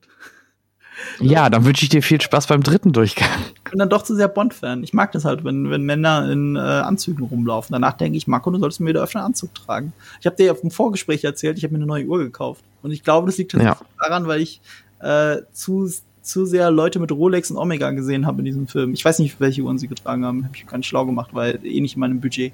Aber ich brauchte mal wieder eine zum Herrenanzug passende, äh, schöne Uhr. Genau, und Anzug, da, da werde ich dann hin tendieren. Ich bin gerade am Abnehmen, habe schon elf Kilo runter. Und äh, wenn ich mein Idealgewicht habe, dann werde ich mir auch mal einen richtig, richtig schicken Anzug nochmal dazu holen. Weil die äh, passen dann alle jetzt. Die jetzigen passen alle nicht mehr. Das habe ich mir auch vorgenommen. Das Problem ist, ich nehme mir das schon so lange vor, dass ich seit Jahren keinen neuen Anzug gekauft habe. das ist das Problem. Ja. Ja, ja danke. Gut, du, dann ähm, würde ich sagen, machen wir an der Stelle Schluss. Passend gleich zur Mittagspause. Ich wünsche dir alles Gute und wir hören uns. Ja, wir, wir hören uns. Äh, und ich denke noch mal ein bisschen über die Nils-Sache nach, ob da was dran ist. Mach mal, vielleicht spätestens beim dritten Durch Durchgang noch mal drauf achten. Ja, aber es würde den Film ja auch nicht besser machen. Das, ist, das muss man noch mal an der Stelle dazu sagen. Ja? Nur weil er dann, also nur weil er da vielleicht noch was mitgedacht hätte, ist natürlich der Film nicht genial. Egal. Ja, im Zweifel ist es mehr ein Easter Egg, wo du, wo du halt selber so drauf kommen kannst oder halt nicht. Ne? Ja. Mhm, genau. Gut, bis dann, ne? Tschüss. Dann, ciao.